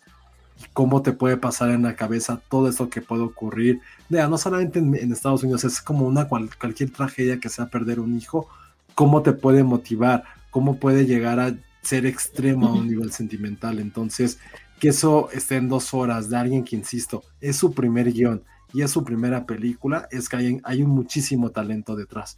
Entonces creo que sí son los dos directores que hay que ponerle como un asterisco para seguirlo, para ver qué va a hacer próximamente. Y de verdad es alguien que para mí es muy, muy talentoso por eso que hizo. Esa fluidez de diálogos es algo que, insisto, no se ve, a- no se ve a diario porque no vemos una película donde el 90% sea una locación y cuatro personajes hablando. Entonces, sí es una película complicada en ese, en ese sentido, pero creo que es un riesgo que todos deberíamos de ver y creo que también nosotros como, como un medio de cine, debemos de poder hacer el ruido que se merece para que la gente lo pueda ver y experimente Por favor. una sensación completamente distinta a ver esta película, algo que no es que no hayamos visto, pero que le dé esa oportunidad para poder percibirlo y experimentarlo. Estás en mute. No te escuchas, Elsa. Ya, perdón. ¿Tú te acuerdas cómo se llamaba la película de Fassbender donde él hacía una Shame. huelga de hambre? Hunger, ¿no? Ah, Hunger, perdón, sí. ¿Te acuerdas que el final, el, el- el climático final era una larga plática Sí. de él, él con el, con el cura, creo? Y de hecho, bueno, creo que tenía el gimmick de que era además este plano secuencia. Pero digamos que está más o menos en ese nivel, o sea, de, de- de ese tipo de escenas donde pues son los diálogos y son las reacciones y Es, son... es que sabes que cuál es la lo de Shame que creo que estaba basado en una historia real. Entonces Sí, tenías ahí como Hunger. un poquito otro tipo de Hunger, pero Hunger. tenías ahí como otro tipo de, de carne que experimentar también. Digo, Steve McQueen también ya está en ligas mayores. Eh, Ujú. O sea, Steve McQueen es alguien que evidentemente es alguien que viene de literatura también. Entonces tenía como esa, como esa percepción. Lo que tiene este director es que, pues sí, estuvo en películas, pero él realmente también como que su pasión es el teatro. Mm. Entonces creo que también Ujú. el venir, y él fue lo que comentó, yo venía, pues yo ac- actúo, entonces muchas cosas es como yo, yo era cómo me interpretaba, cómo lo haría yo como actor. Creo que es algo que siempre como que decimos, ¿no? Cuando alguien viene de la parte actoral, pues tiene como otra sensación, otro feeling para hacer escenas, él viene de eso. Sí es muy parecida en ciertas cosas porque también las dos películas son de temas fuertes, son de temas de sacrificio, son temas también de perdón. Entonces sí son como películas relacionadas, pero, pero sí, distinto, pero son muy, muy relacionadas. Sí, yo, yo lo decía por esa escena porque era justo el diálogo y, y el, el- un cuanto tanto el, el esgrima. No la he visto, la verdad es que no he querido ni ver trailer. Este, pero pues bueno, ojalá Ale pueda hacer algo para que ya llegue pronto a las salas. Ojalá que sí.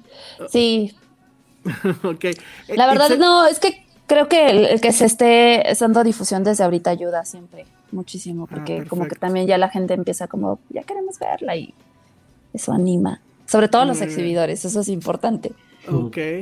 Itzel Coca dice, yo amo Los Cabos, por eso he visto como siete pelis en línea, todo súper bien. Mis favoritos al momento han sido Violet y Strawberry Mansion.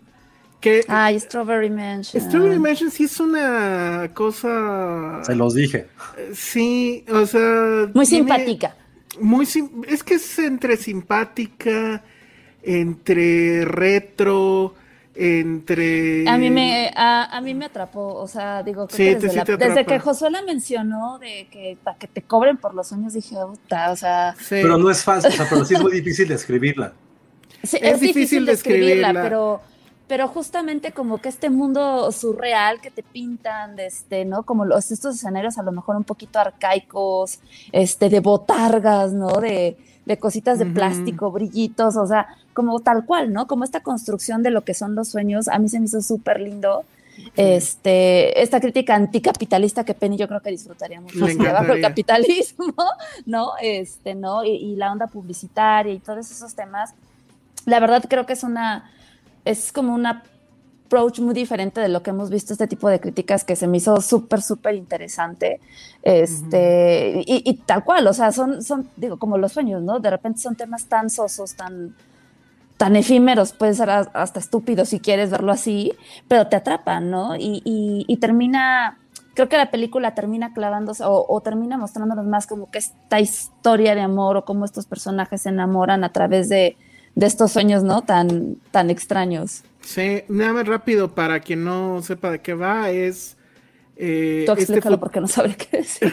es un futuro, eh, no, no, entien- no sabría decir si distante, No cercano, porque también es como de mucha tecnología retro. Es ¿Dónde? 2031, dice, ¿no? Ah, sí, fíjate que eso sí no Creo me que sí hay un punto en el que Mm, dice no me la acuerdo. fecha. Yo no me Algo acuerdo. Pero bueno, el, el punto, pero sí tiene este feeling retro porque, eh, bueno, está este personaje El que es, retrofuturista. ajá, que es, que es Ajá. el, el, el taxman, ¿no? El, el que va a cobrar impuestos. Y resulta que en esta realidad el gobierno ya te puede cobrar impuestos por tus sueños. O sea, se cuenta, si estás soñando que estás tocando un violín, ah, bueno, por el violín te cobran no sé cuánto, ¿no? Si, te, si estás soñando, no, no sé, que estás manejando un Fórmula 1, por el Fórmula 1 te cobran tanto. Entonces, este, este hombre que es eh, un recaudador, va justo a esta mansión donde vive una señora que resulta que pues no ha pagado impuestos. Pero también, digo, eso no lo explican, pero como que por Ah, ley sí. tú grabas los, los, los sueños. Entonces la nueva tecnología pues es un chip, lo pones en una máquina y ya te hace la cuenta, ¿no? O sea, soñaste, no sé, tantos... Sí, es, líneas, es como un nubes, VHS, ¿no? lo pones. Y No, no, al principio máscara, sale ¿no? él, eh, no, cuando él está soñando, saca Ah, un sí, chip de no sé cierto. dónde y le hace la cuenta, ¿no? Pero eh, eh, la señora no tiene esa tecnología, entonces tiene toda su casa llena de VHS y el trabajo de este hombre va a ser con una máquina además que parece de steampunk, ¿no? Que es un casco así gigante y me mete, los- encanta, sí. mete el VHS y este y entonces empieza a ver los sueños de ella para empezar a hacerle su cuenta. Y obviamente de ahí van a suceder muchas cosas muy locas. Obviamente está ahí el cine de Michel Gondry muy metido, estas eh, imágenes, o sea, a mí me encantó el hay un momento donde sale un sapo que es este mesero El mesero. y resulta sí. que es uno de los de los directores. Los directores son eh, Ken Tucker Audley, que es el, el taxman, y Albert Birney, que por cierto, conexión con este más. Es su tío, que también sale en la película, Ah, sí.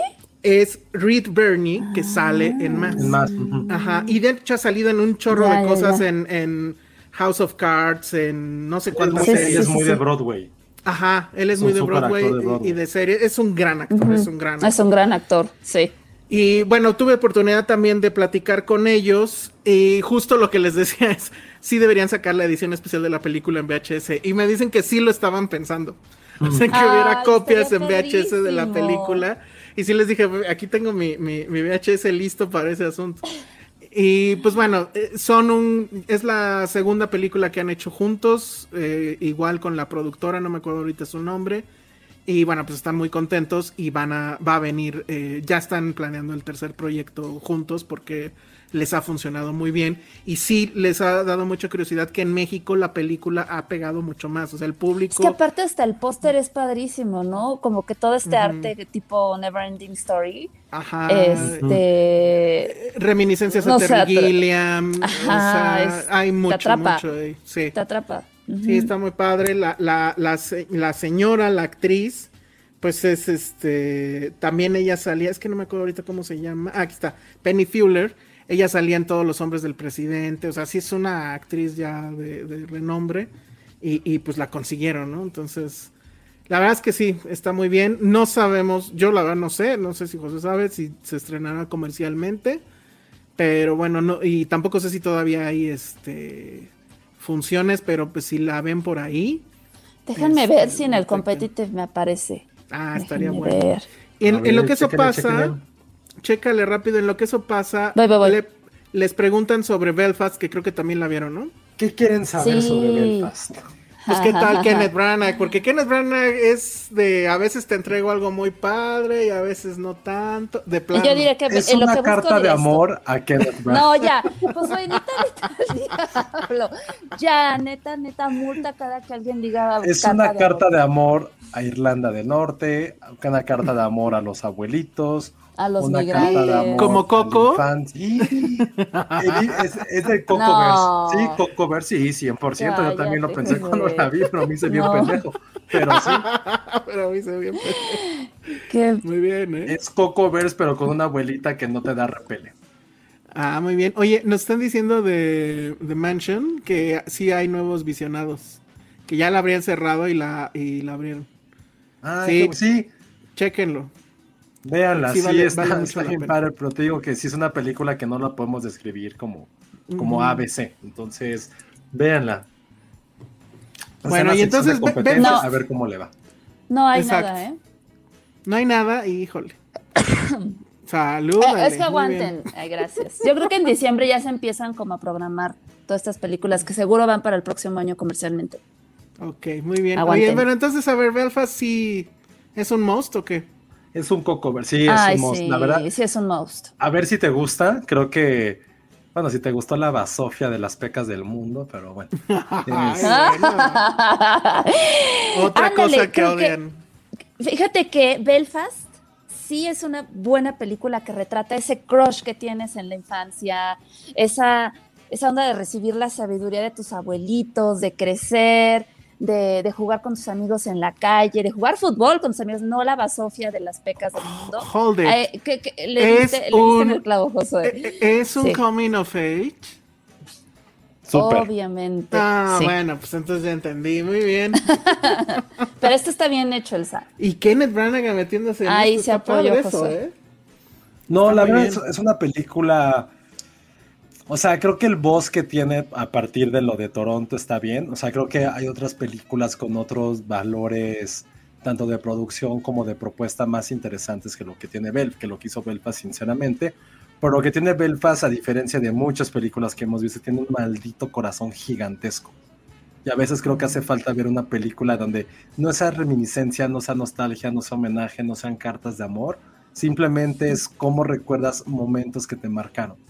Esos momentos que han pasado 50 años, y lo dice Kenneth Branagh, pasaron 50 años, tenía esta película en la mente durante 35, durante muchas décadas, porque si hay un momento muy a la Roma, donde, para poner un contexto de lo que trata, es la vida, es un verano de la vida de un niño y su familia, cuando se enfrascaron, eh, están en el, así en el núcleo de The Troubles. The Troubles fue como, fue una, alguien aquí es historiador y le anda a mentar la madre, pero para ponerlo en como en un poco contexto, fue como una medio guerra civil, disturbios sociales entre las facciones protestantes y los católicos de una, de un, de un vecindario, bueno, empezó en un vecindario, después se hizo por todo el país de Irlanda Ujú.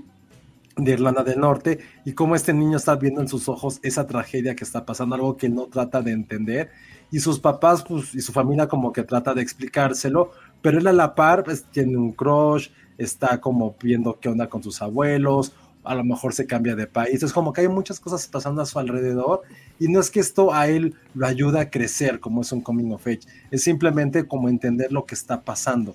Entonces creo que esa parte anecdótica, diálogos sumamente, muy, muy ingeniosos también y muy dulces, que es lo que pasa de, de Belfast. Es una película que es súper acogedora, ese sí es un gran abrazo de mamá, es como un caldito de pollo.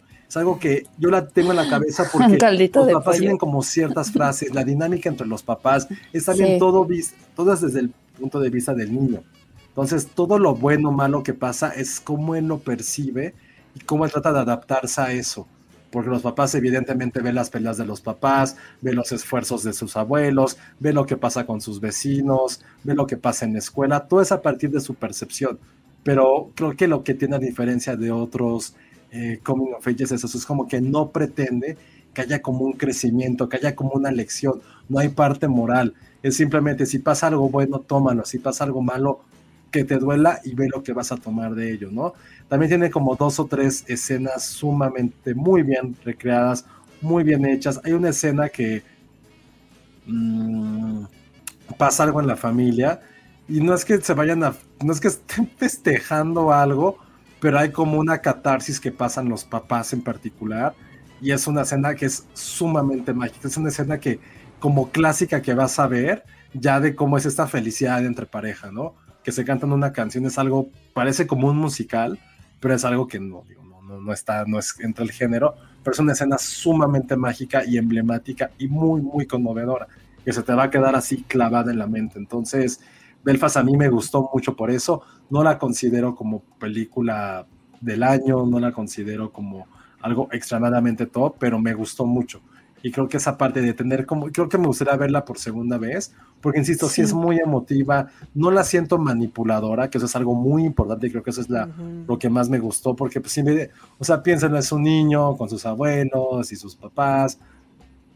Es que justo creo que. va a pasar algo, lo que creo que todos sabemos que va a pasar, pero no, no lo presentan de una forma así como de manipuladora con la musiquita y eso, no, no es como, güey, pues pasan las cosas en la vida, hay que seguir, hay que seguir, hay que seguir.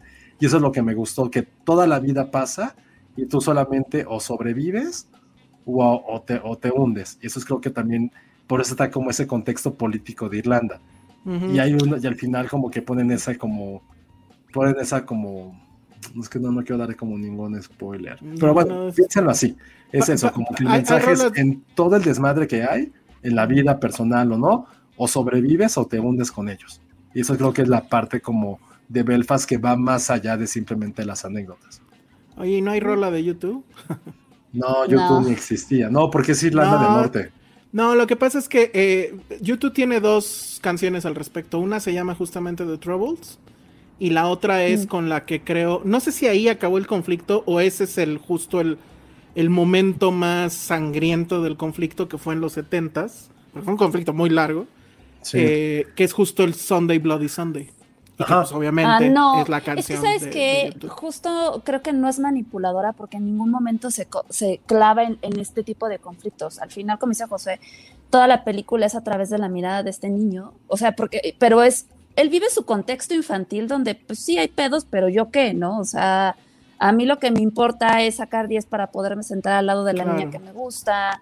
Claro. Este, y, y creo que lo interesante es que principalmente sí es la mirada de este niño, pero sí, sí, lo, sí te muestra esta, también esta mirada de estas tres generaciones, ¿no? Que son los abuelos, los papás y los niños, ¿no? Porque pues también están ahí sus hermanos, los niños con los que él convive y con los que él juega, porque también tiene este conflicto de, oye, ¿le puedo hablar a él? Es que él es, él es católico, ¿está bien? ¿No? O sea, como que este tipo de conflictos... eh, pues vaya, tan inocentes que, que no se clavan en eso, ¿no? Y, y que lo que está lindo es que justamente eh, la película te muestra esta, cómo este niño va aprendiendo a, pues, a través de sus abuelos, a través de sus padres, lo que es, pues estas como primeras enseñanzas de lo que es el amor, lo que es el deber ser, el- el- la relación, ¿no? De familia y demás. Y creo que también, hablando técnicamente, pues también tiene como que estas ondas, este, que insisto, ¿no? O sea, la- la- las escenas de, de estos conflictos no son precisamente las principales, ni son muchas, pero sí tiene estas ondas como súper bonitas, como, ¿no? De- del cine, cómo retrata el cine, este, ¿no? Porque también tiene ahí pues, algo, toques estos autobiográficos de cómo, de cómo te, te enamoró del cine, la película está principalmente en blanco y negro, pero justamente en estos detalles como artísticos, despliegue artístico, ¿no? Por ahí hay una escena de una obra de teatro que esa cosa, todos en blanco y negro, pero en el reflejo de la abuelita ves, ¿no? El, el- el que la obra la están viendo a color, van al cine y lo ven a color, este, ¿no? Esas reacciones, ¿no? Que tenía la gente antes, que dije, ay, qué bonito, ¿no? Porque, insisto, no había, no había tenido la oportunidad de ir tanto a una sala de cine con la pandemia, pero ver justamente ese tipo de escenas donde la gente que acostumbraba antes ir al cine y asombrarse y, y ver como, ¿no? Un coche volador y agacharse, ¿no? Este tipo de reacciones, o sea, son súper, súper bonitas y creo que, creo que al final es como la magia de toda esta película. Muy bien. Oye, te preguntan, o bueno, les preguntan, ustedes que ya la vieron, ¿qué opinan de aquellos comentarios sobre Belfast de que se parece mucho a Roma? Pues es que, o sea, Pues- tiene muchas comparativas, ¿no? Porque es la vida de un director en blanco y negro, con un Sí. conflicto como Oh, ¿es, es- central. es la vida de un director tal cual? Pensé Es que no es un es su, es no, es su vida. Es su Es vida. su vida, wow. Ajá. No, pues sí, Roma. Uf, pero ¿sabes qué? es Prefiero mil veces más Belfast, que Roma. ¿qué, qué traes contra Yalitza? A ver, otro odio ahí también. A ver, ahí está. No, no. ¿Cómo no hablé de Yalitza? Pero pinche Yana. este, Ay, no, ay, no. Ay, nos van a cancelar, José. cállate. Nos van a No, pero. ¿por qué no? Dije que prefiero ver Belfast antes que Roma un millón de veces. Un millón. Híjole, la- sí tengo ya que verla y, y diré. Yo recuerdo que Sí. todos estábamos muy enamorados de Roma. No. Roma, Roma ¿Sabes muy qué? Es que siento una que- densa. Ajá, es densa. Y creo que nos donde- enamoramos más de Roma por la cuestión técnica de, bueno, esa Sí. atención a los detalles que tenía, que creo que ahí sí, la verdad es que creo que Roma le gana a Belfast en esa atención a los detalles Órale. de recreaciones. Digo, no que Ah. esta no lo haga, pero es que es, es- es como más centralizado y en Roma vemos Oye. un panorama más grande. Eduardo Es García dice que de hecho hay una Ajá. referencia a un Sí, cómic de está bien Thor. padre. Ah, Eso está padre. No o es sea, el güey no es sutil. es- Sí, o sea, no hay una Sí, no referencia a los cómics, sino que hay algo ahí. Sí, eso Ajá. está padre. Eso fue como, güey, qué Re- chido. digo, Sí. recordándole a la gente que Kenneth Branagh dirigió, creo que es la primera, ¿no? De- de La Thor. Thor, la primera, sí. Ajá, entonces, Que prácticamente, o sea, le dan, o sea, creo que Kenneth Branagh fue el que puso el camino para dónde tiene que ir Marvel. Que era como estos conflictos más allá de la parte técnica, conflictos realmente entre los personajes, conflictos reales. Que- Que debo decir que su Thor, pues ya fue borrado de la existencia, porque a él le tocó, y justo por eso lo habían contratado, porque la idea original era que Thor fuera un asunto shakespeare- shakespeariano, ¿no? O sea, Que la primera lo es. de la primera lo es, claro, pero después dijeron, no, ¿saben qué está más cagado si, si es gracioso? Y ya, adiós al, al Thor de Kenneth Branagh, ¿no? Pero bueno. Ya están defendiendo a Yalitza, ya ves, tú que no, no apoyas a la mujer. Dije de Roma. Luego, Omar Robles dice, la canción de Zombie de Cranberries también trata de eso, de, de, de ese conflicto en Irlanda, así es. Y No, bueno, pues no ahí está. Quiero pensar que por ser Kenneth Branagh, pues sí va a tener estreno, ¿no? Comercial. Ah, no, sí, la trae Universal, estrena en enero o febrero del próximo Ah, año. perfecto. No, sí, de que estrena, estrena 100%, Estrena. ¿eh? Excelente. Sí, estrena. El soundtrack está bien padre. Incluso como que yo la veía y sentía que era, pu- pudo haber sido como una precuela de Sing Street. Por el, por el tipo Justo de personaje pensé que eso, es. ¿eh? Por el Ah, tipo de personaje que es el chavito, el niño. O sea, como Sus el chart inicios, que tiene, se me puede hacer como que cinco años después es el chico de Sing Street. Y que los papás les hubiera pasado lo mismo de Sing Street. Y el hermano, aunque no es tan importante en esta, digo, es como decirlo, pero sí es como, pudo haber sido como la precuela de Sing Street. Ok. Y Bueno, justo lo pues que dice está. Celia de lo de Roma, creo que también nos pegaba el hecho de que fuera la Ciudad de México. Claro. Ah, bueno, y que fuera Cuarón. Sí. pues, digo, Es obvio, eso, obvio. Obviamente, exacto. Belfast hasta ahorita está fechada para el 17 de mayo, pero No, evidentemente antes. Hasta ahorita, acuérdate que Salvador nos dijo que estaban viendo si le encontraban una fecha por marzo, lo cual yo ruego que eso no pase. Bueno, pues entonces ahí está lo que vimos eh, este fin de semana en Cabos. Mañana acaba, ¿no? Mañana ya es el Ya termina. ya Se anuncian ganadores, exacto.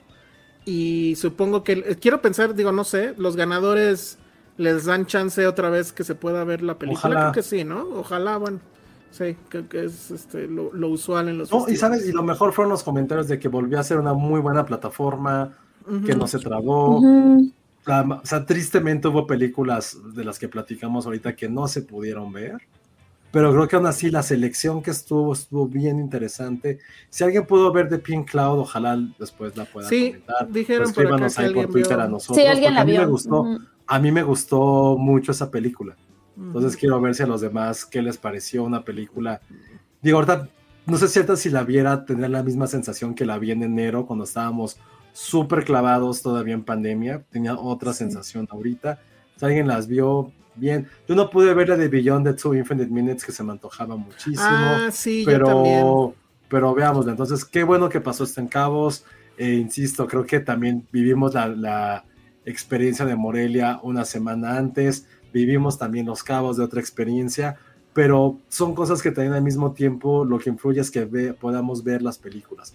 Evidentemente, nada se compara con verlas después, con poder platicar, bueno, más bien con platicarlas después de haberlas visto, de estar ahí en la sala o afuera platicar de ella, pero aún así creo que también lo importante de, una, de un festival es que la gente la pueda ver.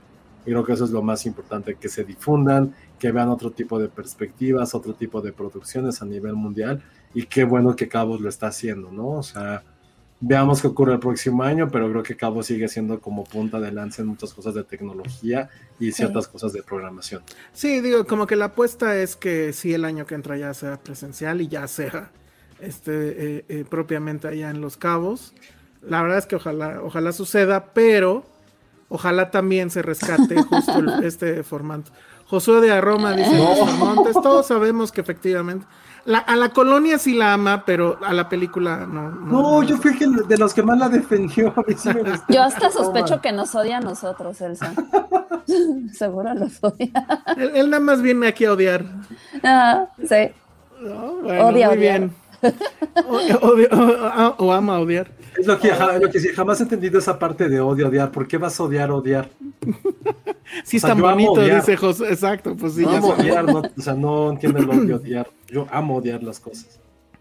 Muy bien. Oigan, este, a ver, pues yo tenía aquí, bueno, en el flyer puse que iba a hablar yo porque sí me atreví a verla, la de Red Notice, pero en realidad era en el contexto de, no sé si supieron, de esta nueva página que subió Netflix, No. que es donde tú puedes ver los top 10 de todo el mundo, de películas, de series, obviamente de la plataforma, claro. Y este Órale. y del país, miren, a ver, voy a a ver si me deja aquí compartirlo. Ay, Sandra. ¿Qué dice? Uh, Ay, que si ya hablamos de cabos, justo acabamos de. Dale. Fue como dos horas, ¿eh? Pues de qué fue.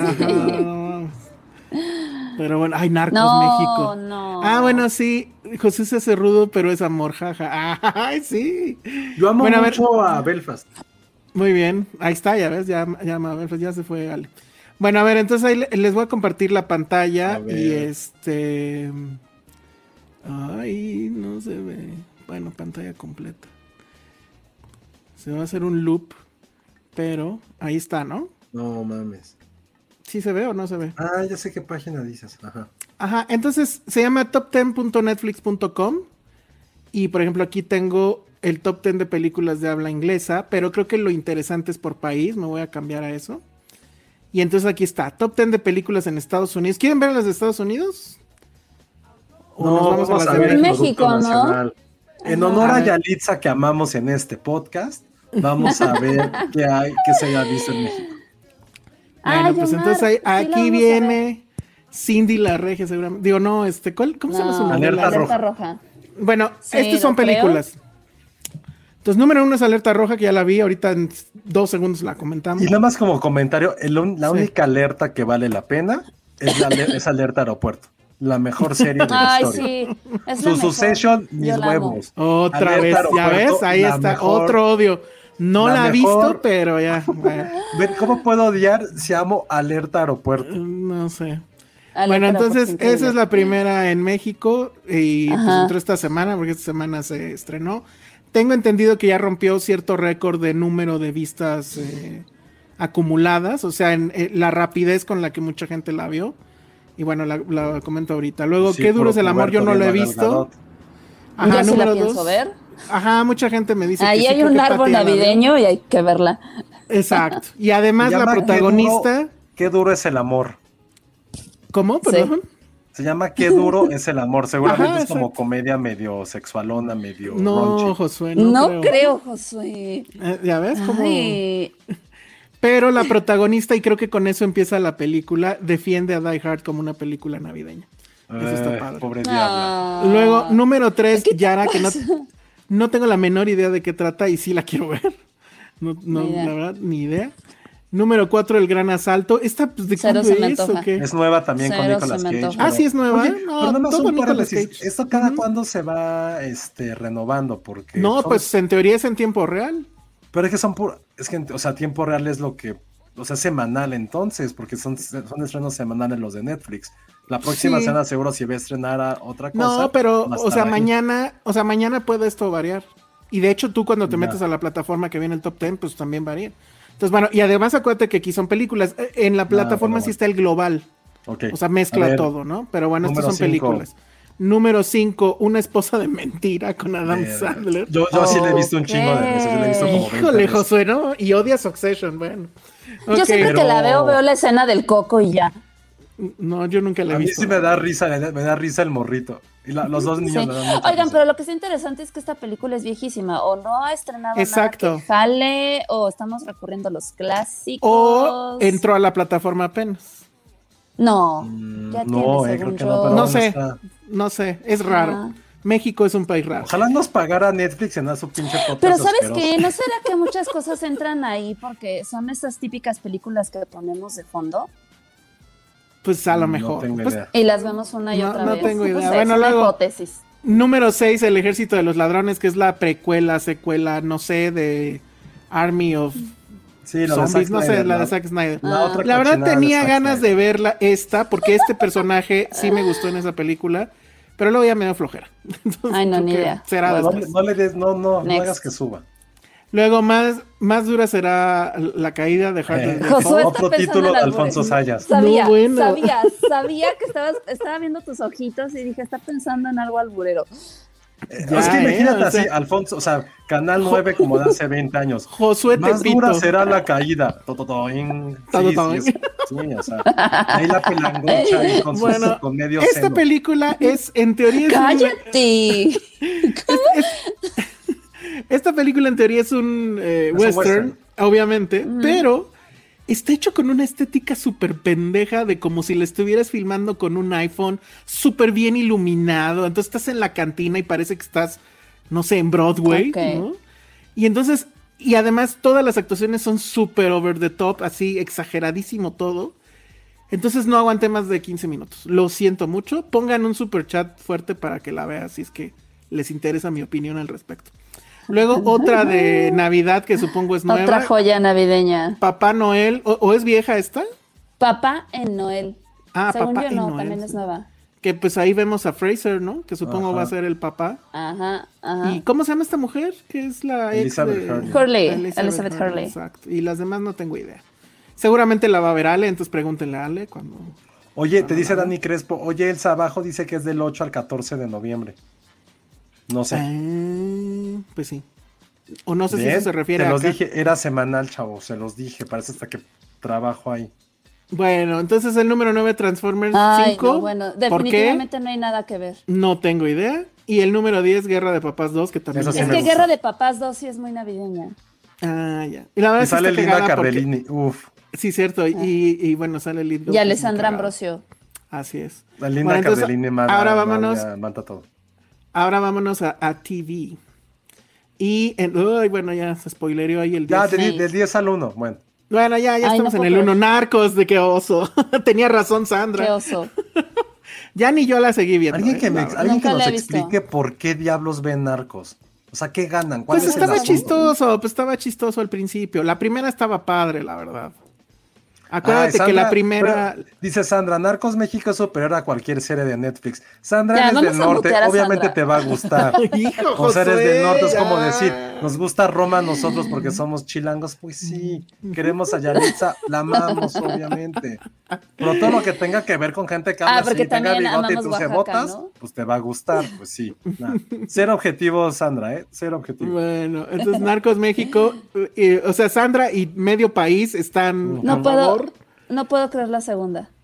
Pero es que ya ni, ya ni sale Diego Luna, ¿no? O sea, ya, ¿qué caso No. tiene ver esto? Pero bueno, ok. Porque sale nuestro amiguito Chema.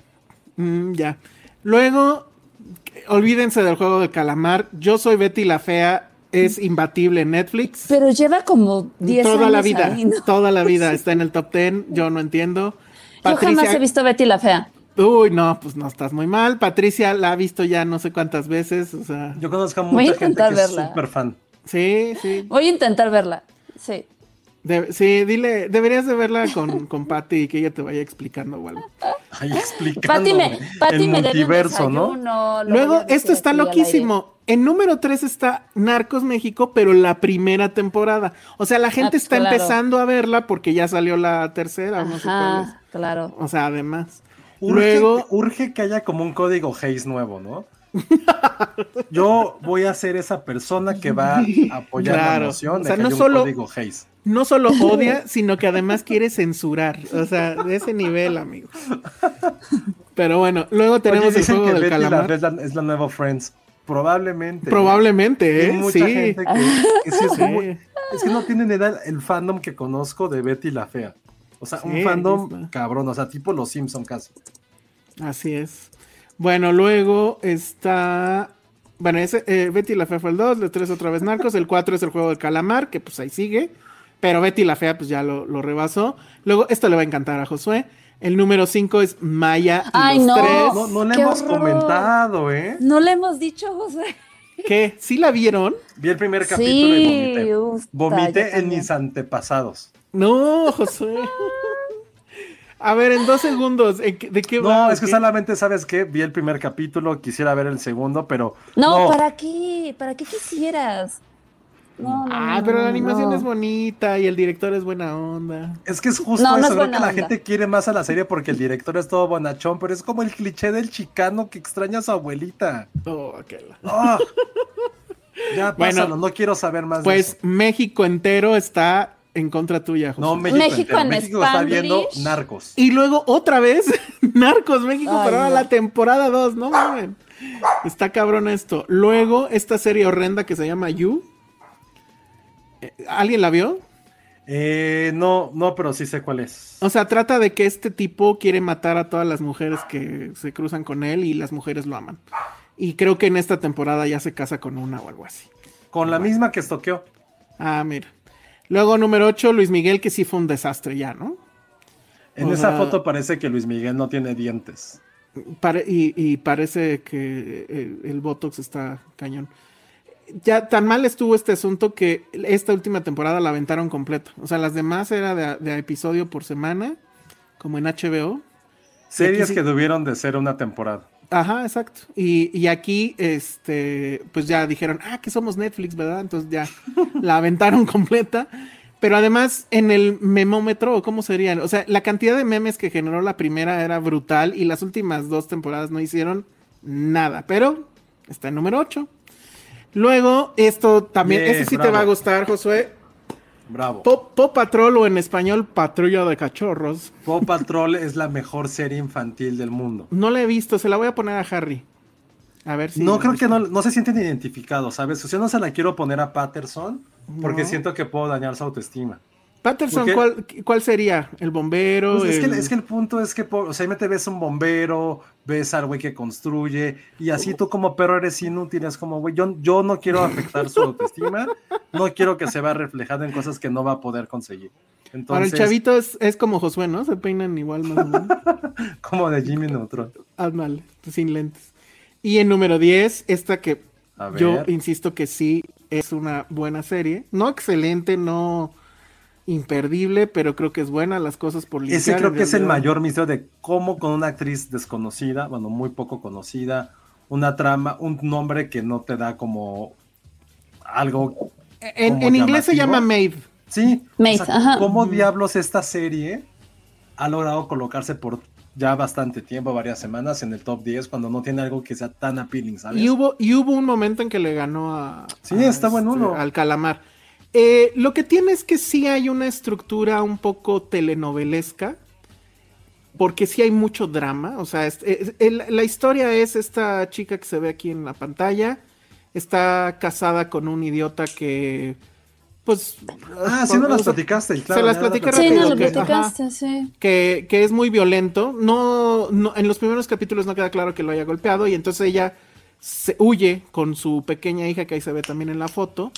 Y pues la serie es eso, o sea, todo lo que ella tiene que pasar, siendo que nunca acabó la, la escuela, no tiene dinero, no tiene trabajo, evidentemente, va a conseguir un trabajo de este, pues maid, de, de, de cómo, ¿cuál es el término correcto? De, La gente como, como Yalitza en Roma. Como. La mujer que ayuda a la limpieza. La mujer que ayuda en la limpieza, que además ahí hasta la, a la aspiradora se le tiene ya que firmar para, porque la tiene que regresar y se va, de hecho, a trabajar a casas de ricos, ¿no? Entonces, Yalitza Versben. El ajá, Yalitza Vers pero, está con todo. pero la verdad es que está está súper bien actuada, eso sí. Y de hecho es una serie original de Warner, pero pues ya sabes, esos deals raros terminó en, en Netflix. O sea, esto debería estar en HBO Max. Oigan, pero bueno. Pedro Ramírez nos dio PEN 200 o PEN 2.0, no sé qué sean PEN. Ay, ¿no? ay, sé qué, qué moneda sea. Bueno, ¿quieren revisar rápido la gringa nada más para comparar o ya ahí muere? No, ya ahí muere, ya. Ah, muere. ya Bueno, muere. El chiste es que ahí pueden ver todo, top10.netflix.com. Eh, siento que es como su intento de ser este, más transparentes con sus números, bla, bla, bla, ¿no? Entonces, por ejemplo, aquí también viene esta tabla donde viene cuántas semanas lleva en el top. Y, por ejemplo, yo soy Betty la Fea. Lleva 20 semanas, yo creo que son más. Definitivamente son más. Este, no sé, y ahí viene que el juego de calamar son menos, pero en fin. Entonces, pues ahí está. Entonces vienen, por ejemplo, podemos ver que, que se ve en Mengambronia, en, en Martinica, vamos a ver A cuál ver, es el- Martinica. el número uno en Martinica. Dinastía, ¿eh? ¿Qué tal? Chale. Y el número 2, 3 y 4 es SWAT. No sé, no sé ni dónde queda Martinica, tus hijos, güey. Es una isla. En Serbia. A ver qué ven en Serbia. Número uno. Narcos México. No lo puedo. ¿Qué diantres está Ay, ya pasando está. aquí? Ahí dice. Pues Serbia. Pero- En Serbia, Herzegovina. Pues es que es como ir al pan, ¿no? Allá. Exótico, ¿no? Es como No, exótico. pues allá también hay mucha violencia. ¿no? No, no tengo idea. El número dos es Arcane. Y luego el, el juego del calamar. ¡Qué locura! A ver, ya, último país, a ver, raro. ¿En Vietnam o en dónde? A ver. Sri Lanka. En Sri Lanka, a ver. Vamos a ver si sale Narcos. Sí salió Narcos por ahí, creo. Good Doctor, la primera. Creo que es la segunda, no. No mames. ¿Por qué están viendo Narcos? Ya la voy a ver, güey. Pues, No, y luego, luego ves. Siento o sea, que no estoy aprendiste nada de totalmente. Strawberry Mansion. Te dejas guiar por los anuncios. Sí, me, me siento que estoy fuera de la conversación, Ale, lo ¿Qué, siento. qué, qué país es como culturalmente así medio mamón? A ver, este, Dinamarca, les late? A ver. Francia. Pon algo así como de Escandinavia. A ver, Dinamarca, aquí está. A ver, vamos a ver. Y número uno, The Sinner. Ok. Ok. Se ve muy, se ve muy escandinavo ese pedo. ¿eh? Ajá. Yo alguna vez quise ver esa, la verdad, sí se me, sí me llamaba. Sí, se- suena que sí. Luego esta cosa que se marcan en no sé qué es. Ay, la voy a buscar. Luego el Squid Game. Y luego no mames. mames en Dinamarca, número cuatro, Narcos México. Ya. A ver, cinco Luis Miguel, ¿no? No ya, mames. güey, la voy a ver. Ya, Que ven en Australia. Mira, en Dinamarca, Kasden Jam Jam Damden está en quinto lugar. No, Ah, y Narcos abajo 1, dice- Narcos 1 es la 6. Narcos 1 es la 6. No. La número 6 es Big Mouth. Ah. ¿Qué tal Muy eso, bien. Josué? Bien, Está bien, bien, bien. ¿no? Luego está You, que acá, acá se llama Do. Luego Do. Made, muy bien. Luego otra ok. vez The Sinner, pero supongo que es la primera. Y Ajá. luego Catching Killers, órale, que es de Ok. True Crime, supongo. A ver, ya último, ¿cuál, de- cuál decías, Josué? A ver, pon ahora. En Japón. A ver, en- ah, ahí va a estar bien fácil. Ay, Narcos. mejor Kuwait. Número uno, obviamente el Squid Ay. Game. Lo malo es que todo viene en japonés. Número dos, un lugar en tu corazón. ¿Vieron? Mi japonés está increíble. Luego, Ay, sí. el número tres, el efecto del rey temporada 1. Ahí ellos sí Narcos. consumen. Ajá, lo local, pura cosa ya. Pero aparte el juego de calamar es coreana, ¿no? Es que Bueno, siento que hay cosas coreanas japonesas ahí, ¿eh? Ajá, Ajá, exacto. esa es coreana, por ejemplo. My name, ¿es esto? ¿Temporada 1? No sé, mi nombre. La otra sí se ve que es Japón. Luego, aterrizaje no sé si de emergencia. China. No mames, quiero ver esto ya. Aterrizaje de emergencia en tu corazón, temporada 1. Todos en tu corazón. Está increíble. Es que la- las japocoreanas son muy. Es, es- es- esta chica es espectacular. No mames, ¿ya vieron cómo se llama esto? El amor Número- es el como amor- cha-cha-cha. ¿Qué pedo con Y, y ya viste que, la, que las letras son como muñequitos bailando. Ajá, está increíble. Güey, ya hay que. Ay, qué esa, bonito. esa te queda de tarea a ti, Ale, porque la verdad es que sí, no. No, yo la veo por ella. No sé si Va, esté disponible conste. aquí. ¿Tú qué vas a ver? Conste, Josué. A vas ver, a- yo quiero ver el anime que sigue. En el siguiente vas a hablar de El amor es como el cha-cha-cha. Qué traducciones, ¿no? La que sigue se llama My Love Story, temporada 1. Ay, el de los labios se ve como depredador sexual. Es como Golgo 13 o no sé cómo se llama. No es una muy buena imagen. No. Que todas son coreanas japos, sí. Ajá, I The One Class, temporada 1. Es como su... class. ¿Qué será? Su Ninja rebelde Warrior. de allá. no, digo su. su rebelde. cumbia yo ninja digo. o- Es cumbia ninja, exacto. Sí, ¿no? Sí. Luego el Nueve. número 9. Buscar www temporada 1. La, la primera está guapa, la primera chica está guapa. Son tres Y chicas son como. guapas. Son como Sex and the City, ¿no? De allá, tal vez. se, ve- se ven tres A ver, chicas profesionistas. 10. Si no, lo logramos. Narcos no está en Japón. No está en No Japón, está en Japón. No consumen 10. nada que no sea asiático. Exacto. Mushoku Tensei Jobless. Reincarnation, temporada 1. Jobless Reincarnation. Mira, Pedro. Ramírez, que no nos dijo de qué nos había puesto dinero, dice que estás juzgando muy mal a la gente, Alejandro. Ay, dice, el gordito Pedro. es el más sentimental en la serie, no es un depredador sexual como, lo, como tú lo dijiste. No, es que dije que la imagen es muy mala. Porque Ah, la- o sea, ya la vio. Que nos diga de qué ¿Y está trata. buena? porque- Pedro, dinos si está buena. Exacto, My Love Story. Ajá. Y ya Son viste. ¿La coreanas recomiendas? todas y sí están en México. Seguramente este cachetón te Mm. hubiera mandado una carta de amor y tú lo hubieras mandado al diablo. Como La este. de aterrizaje en tu corazón está buena. Son series coreanas que ve mi madre. Güey, tu Ah. mamá o es muy joven y tú la Mi mamá sí veía- dos años. Mi mamá veía mucho coreano antes también. Oye, pero mi pregunta es, por ejemplo, había antes, no seas mentirosa, Alejandro. Yo Sí, había ver. en el canal, en Canal 22 salían, eh, tuvo una temporada que salían, no sé, no recuerdo Ah, si en sí, el cierto. 22 o en el 11 salían cosas coreanas. mi amiga Talia también era súper fan de la onda de la novela coreana, de lo que viene siendo. Ajá, había coreana. una que no me acuerdo cómo se llamaba. Pero aparte son como amor, ya sabes, así de besito. Y nunca se ¿Sabes dónde creo que tampoco y- van a consumir cosas que no sean suyas en Turquía? Porque tienen así la cultura telenovelera bien cabrón también. Sonata Híjole. de invierno. So- Esa so- era, Laura. Yo también la vi. Sonata de invierno. Qué gran novela. No mamen. A ver, Turquía, porque, coreana. porque Josué lo pidió. Club Estambul. Club. Ay, Otra vez la no, de ya. Arcane. Voy a ver Ar- Arcane. Arcane o Arcane y, y este y ¿cómo se llama? Narcos está con todo. Número 3, Juego del Calamar, ok. Número 4, You. Uy. Número 5, no mames, otra vez. Ah, narcos. Ya los estoy escuchando muy mal, no sé si, soy- si es mi internet o qué. Luego, número 10, Amor 101, temporada 2. O Ask 101. Muy bien. Luego otra vez You. You. Luego Lock Key, quién sabe qué será.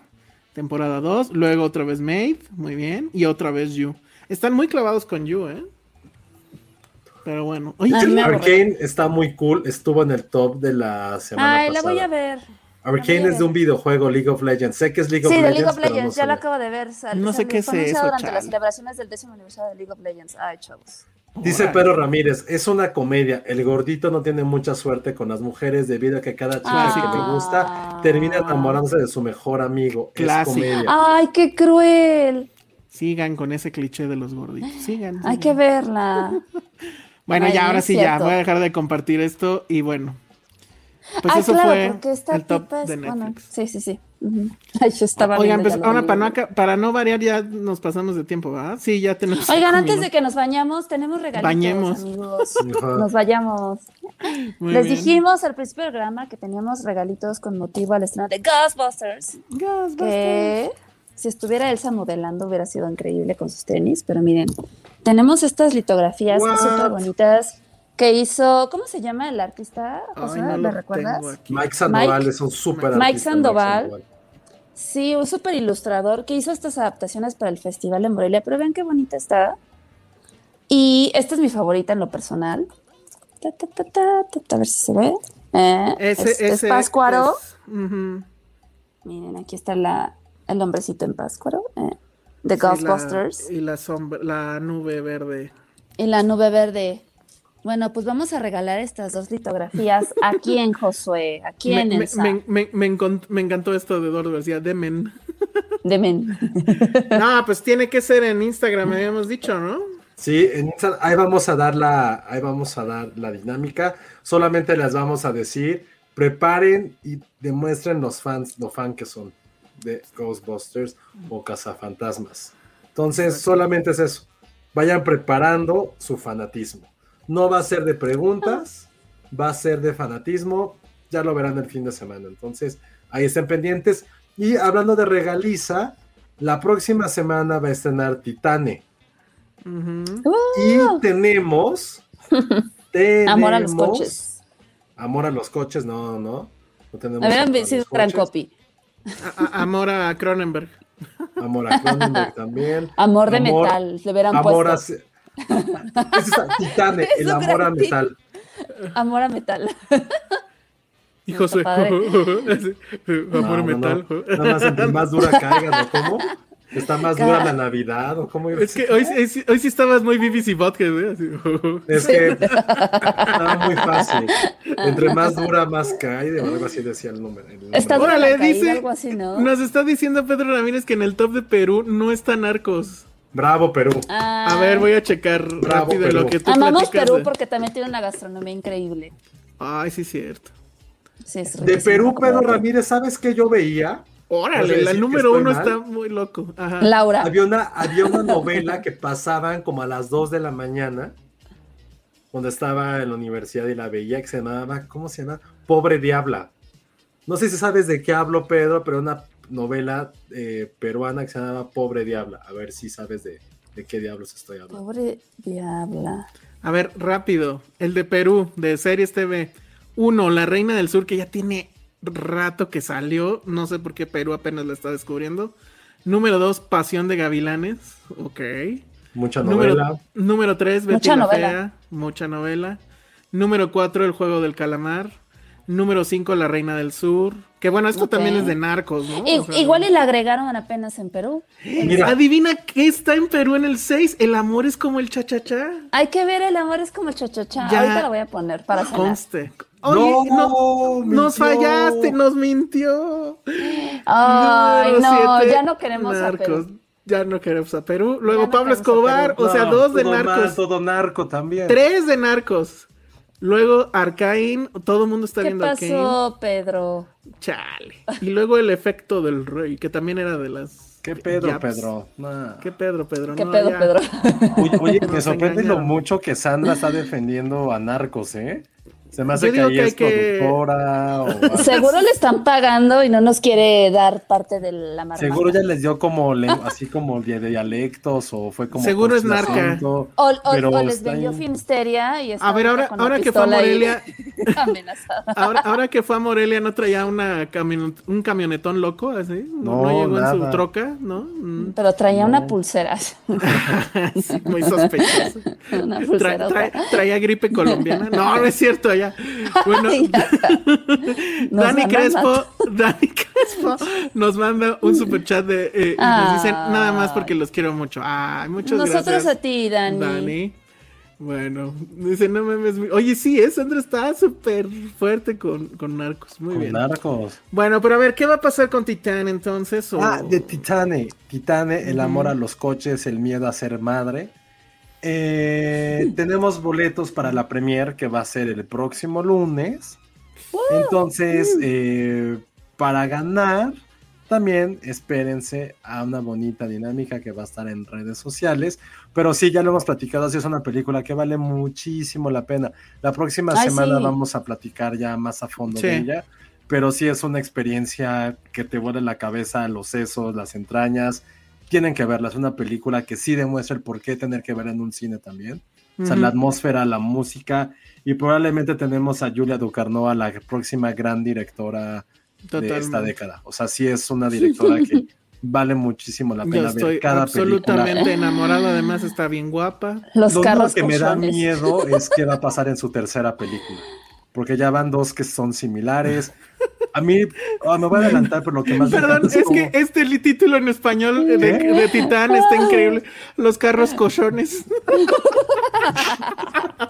Eduardo García, estás a punto de ganarte tus Sí, boletos. Me sí, gustó esta sí, dinámica, está veámoslos. Ya, espérenos. El que le ponga, el que le ponga los mejores títulos a la Aguanta, película. aguanta. ¿Cómo la pondrán en? No, pues espérense para Instagram. Pero sí, o sea, para mí ahorita es la, la, la película del, del año. Para mí, no sé si va a alcanzar a estrenarse este año la, la de Verhoeven. Por ahí anda rondando ya O también. sea, esto número uno, Raw. Sí, eh, no, Titán. Perdón, Titán, no, la mía Sí, no. sí, totalmente. ¿Está en top totalmente. 10? Ya, No lo, ya lo discutiremos, ya lo discutiremos Ya en lo- momento. Y, y, y, pero lo que tiene que creo que a mucha gente es lo que les molesta es que es muy impredecible. O sea, hay muchas cosas que parece que la directora las está dejando al azar.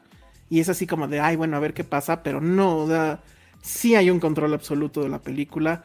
Es, definitivamente es una, ya es un autor, apenas con dos películas, creo que sí ya se puede Es hablar de, de un autor. Y bueno, dos películas y un corto les recomiendo mucho antes de ver Titán.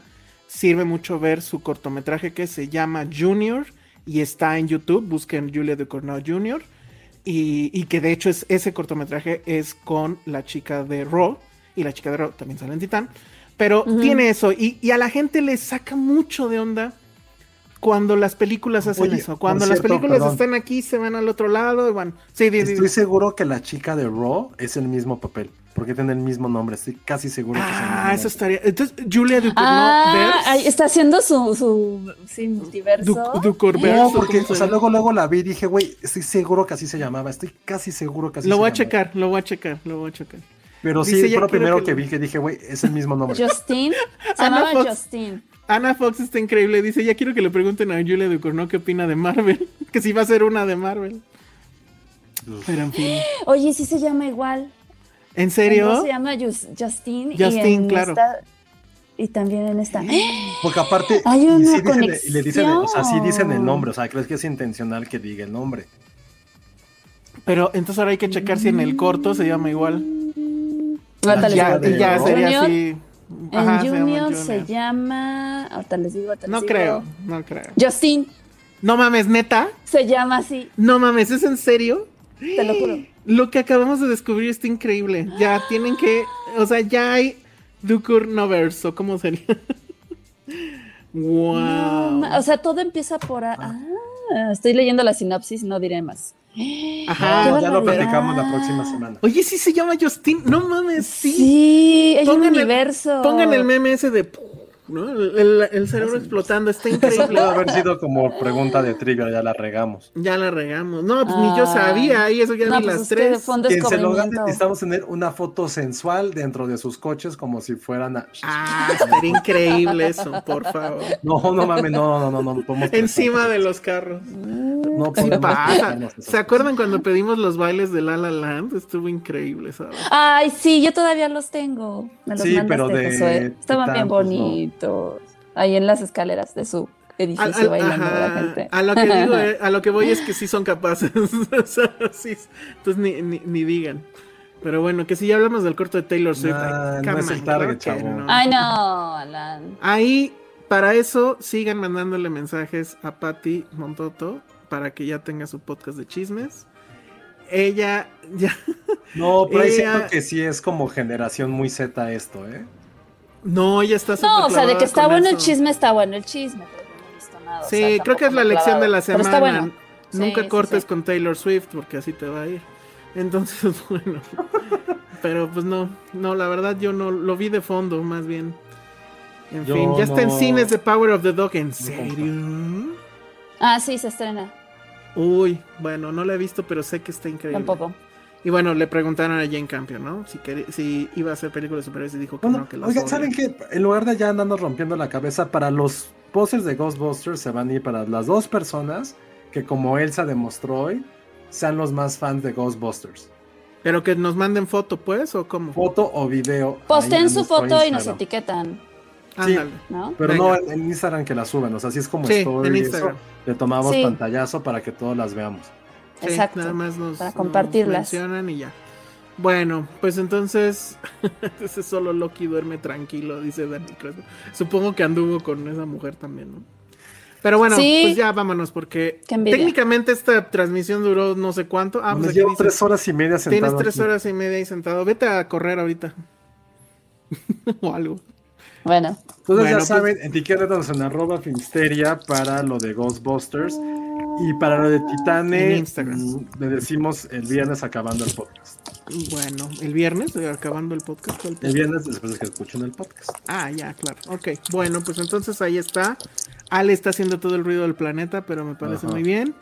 Y bueno, pues estén ahí pendientes en redes porque probablemente pasen algunas cosas raras esta semana. No voy a decir qué. Y bueno, pues ya vámonos. Redes sociales, Ale. arroba Ale Kazagi. Muy bien, Josué. Arroba Josué Corro. Yo soy el Salón Rojo. Vayan a ver Ghostbusters Afterlife. Se la van a pasar increíble. Nos vemos. Bye. Adiós. Bye. Saludos, Vero.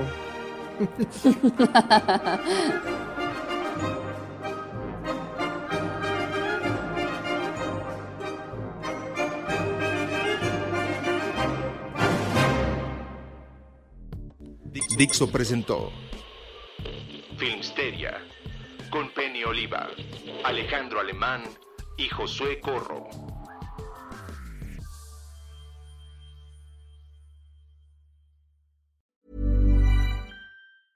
Hey, folks, I'm Mark Marin from the WTF Podcast, and this episode is brought to you by Kleenex Ultra Soft Tissues, your ally to help tackle your allergy symptoms this season. I love the change of seasons, but nobody loves pollen and all those other things floating in the air that make you sneeze during this nice weather. Kleenex Ultra Soft Tissues are hypoallergenic and allergist approved, so fight back against watery eyes and runny noses without worrying about irritating your skin. For this allergy season, grab Kleenex and face allergies head on.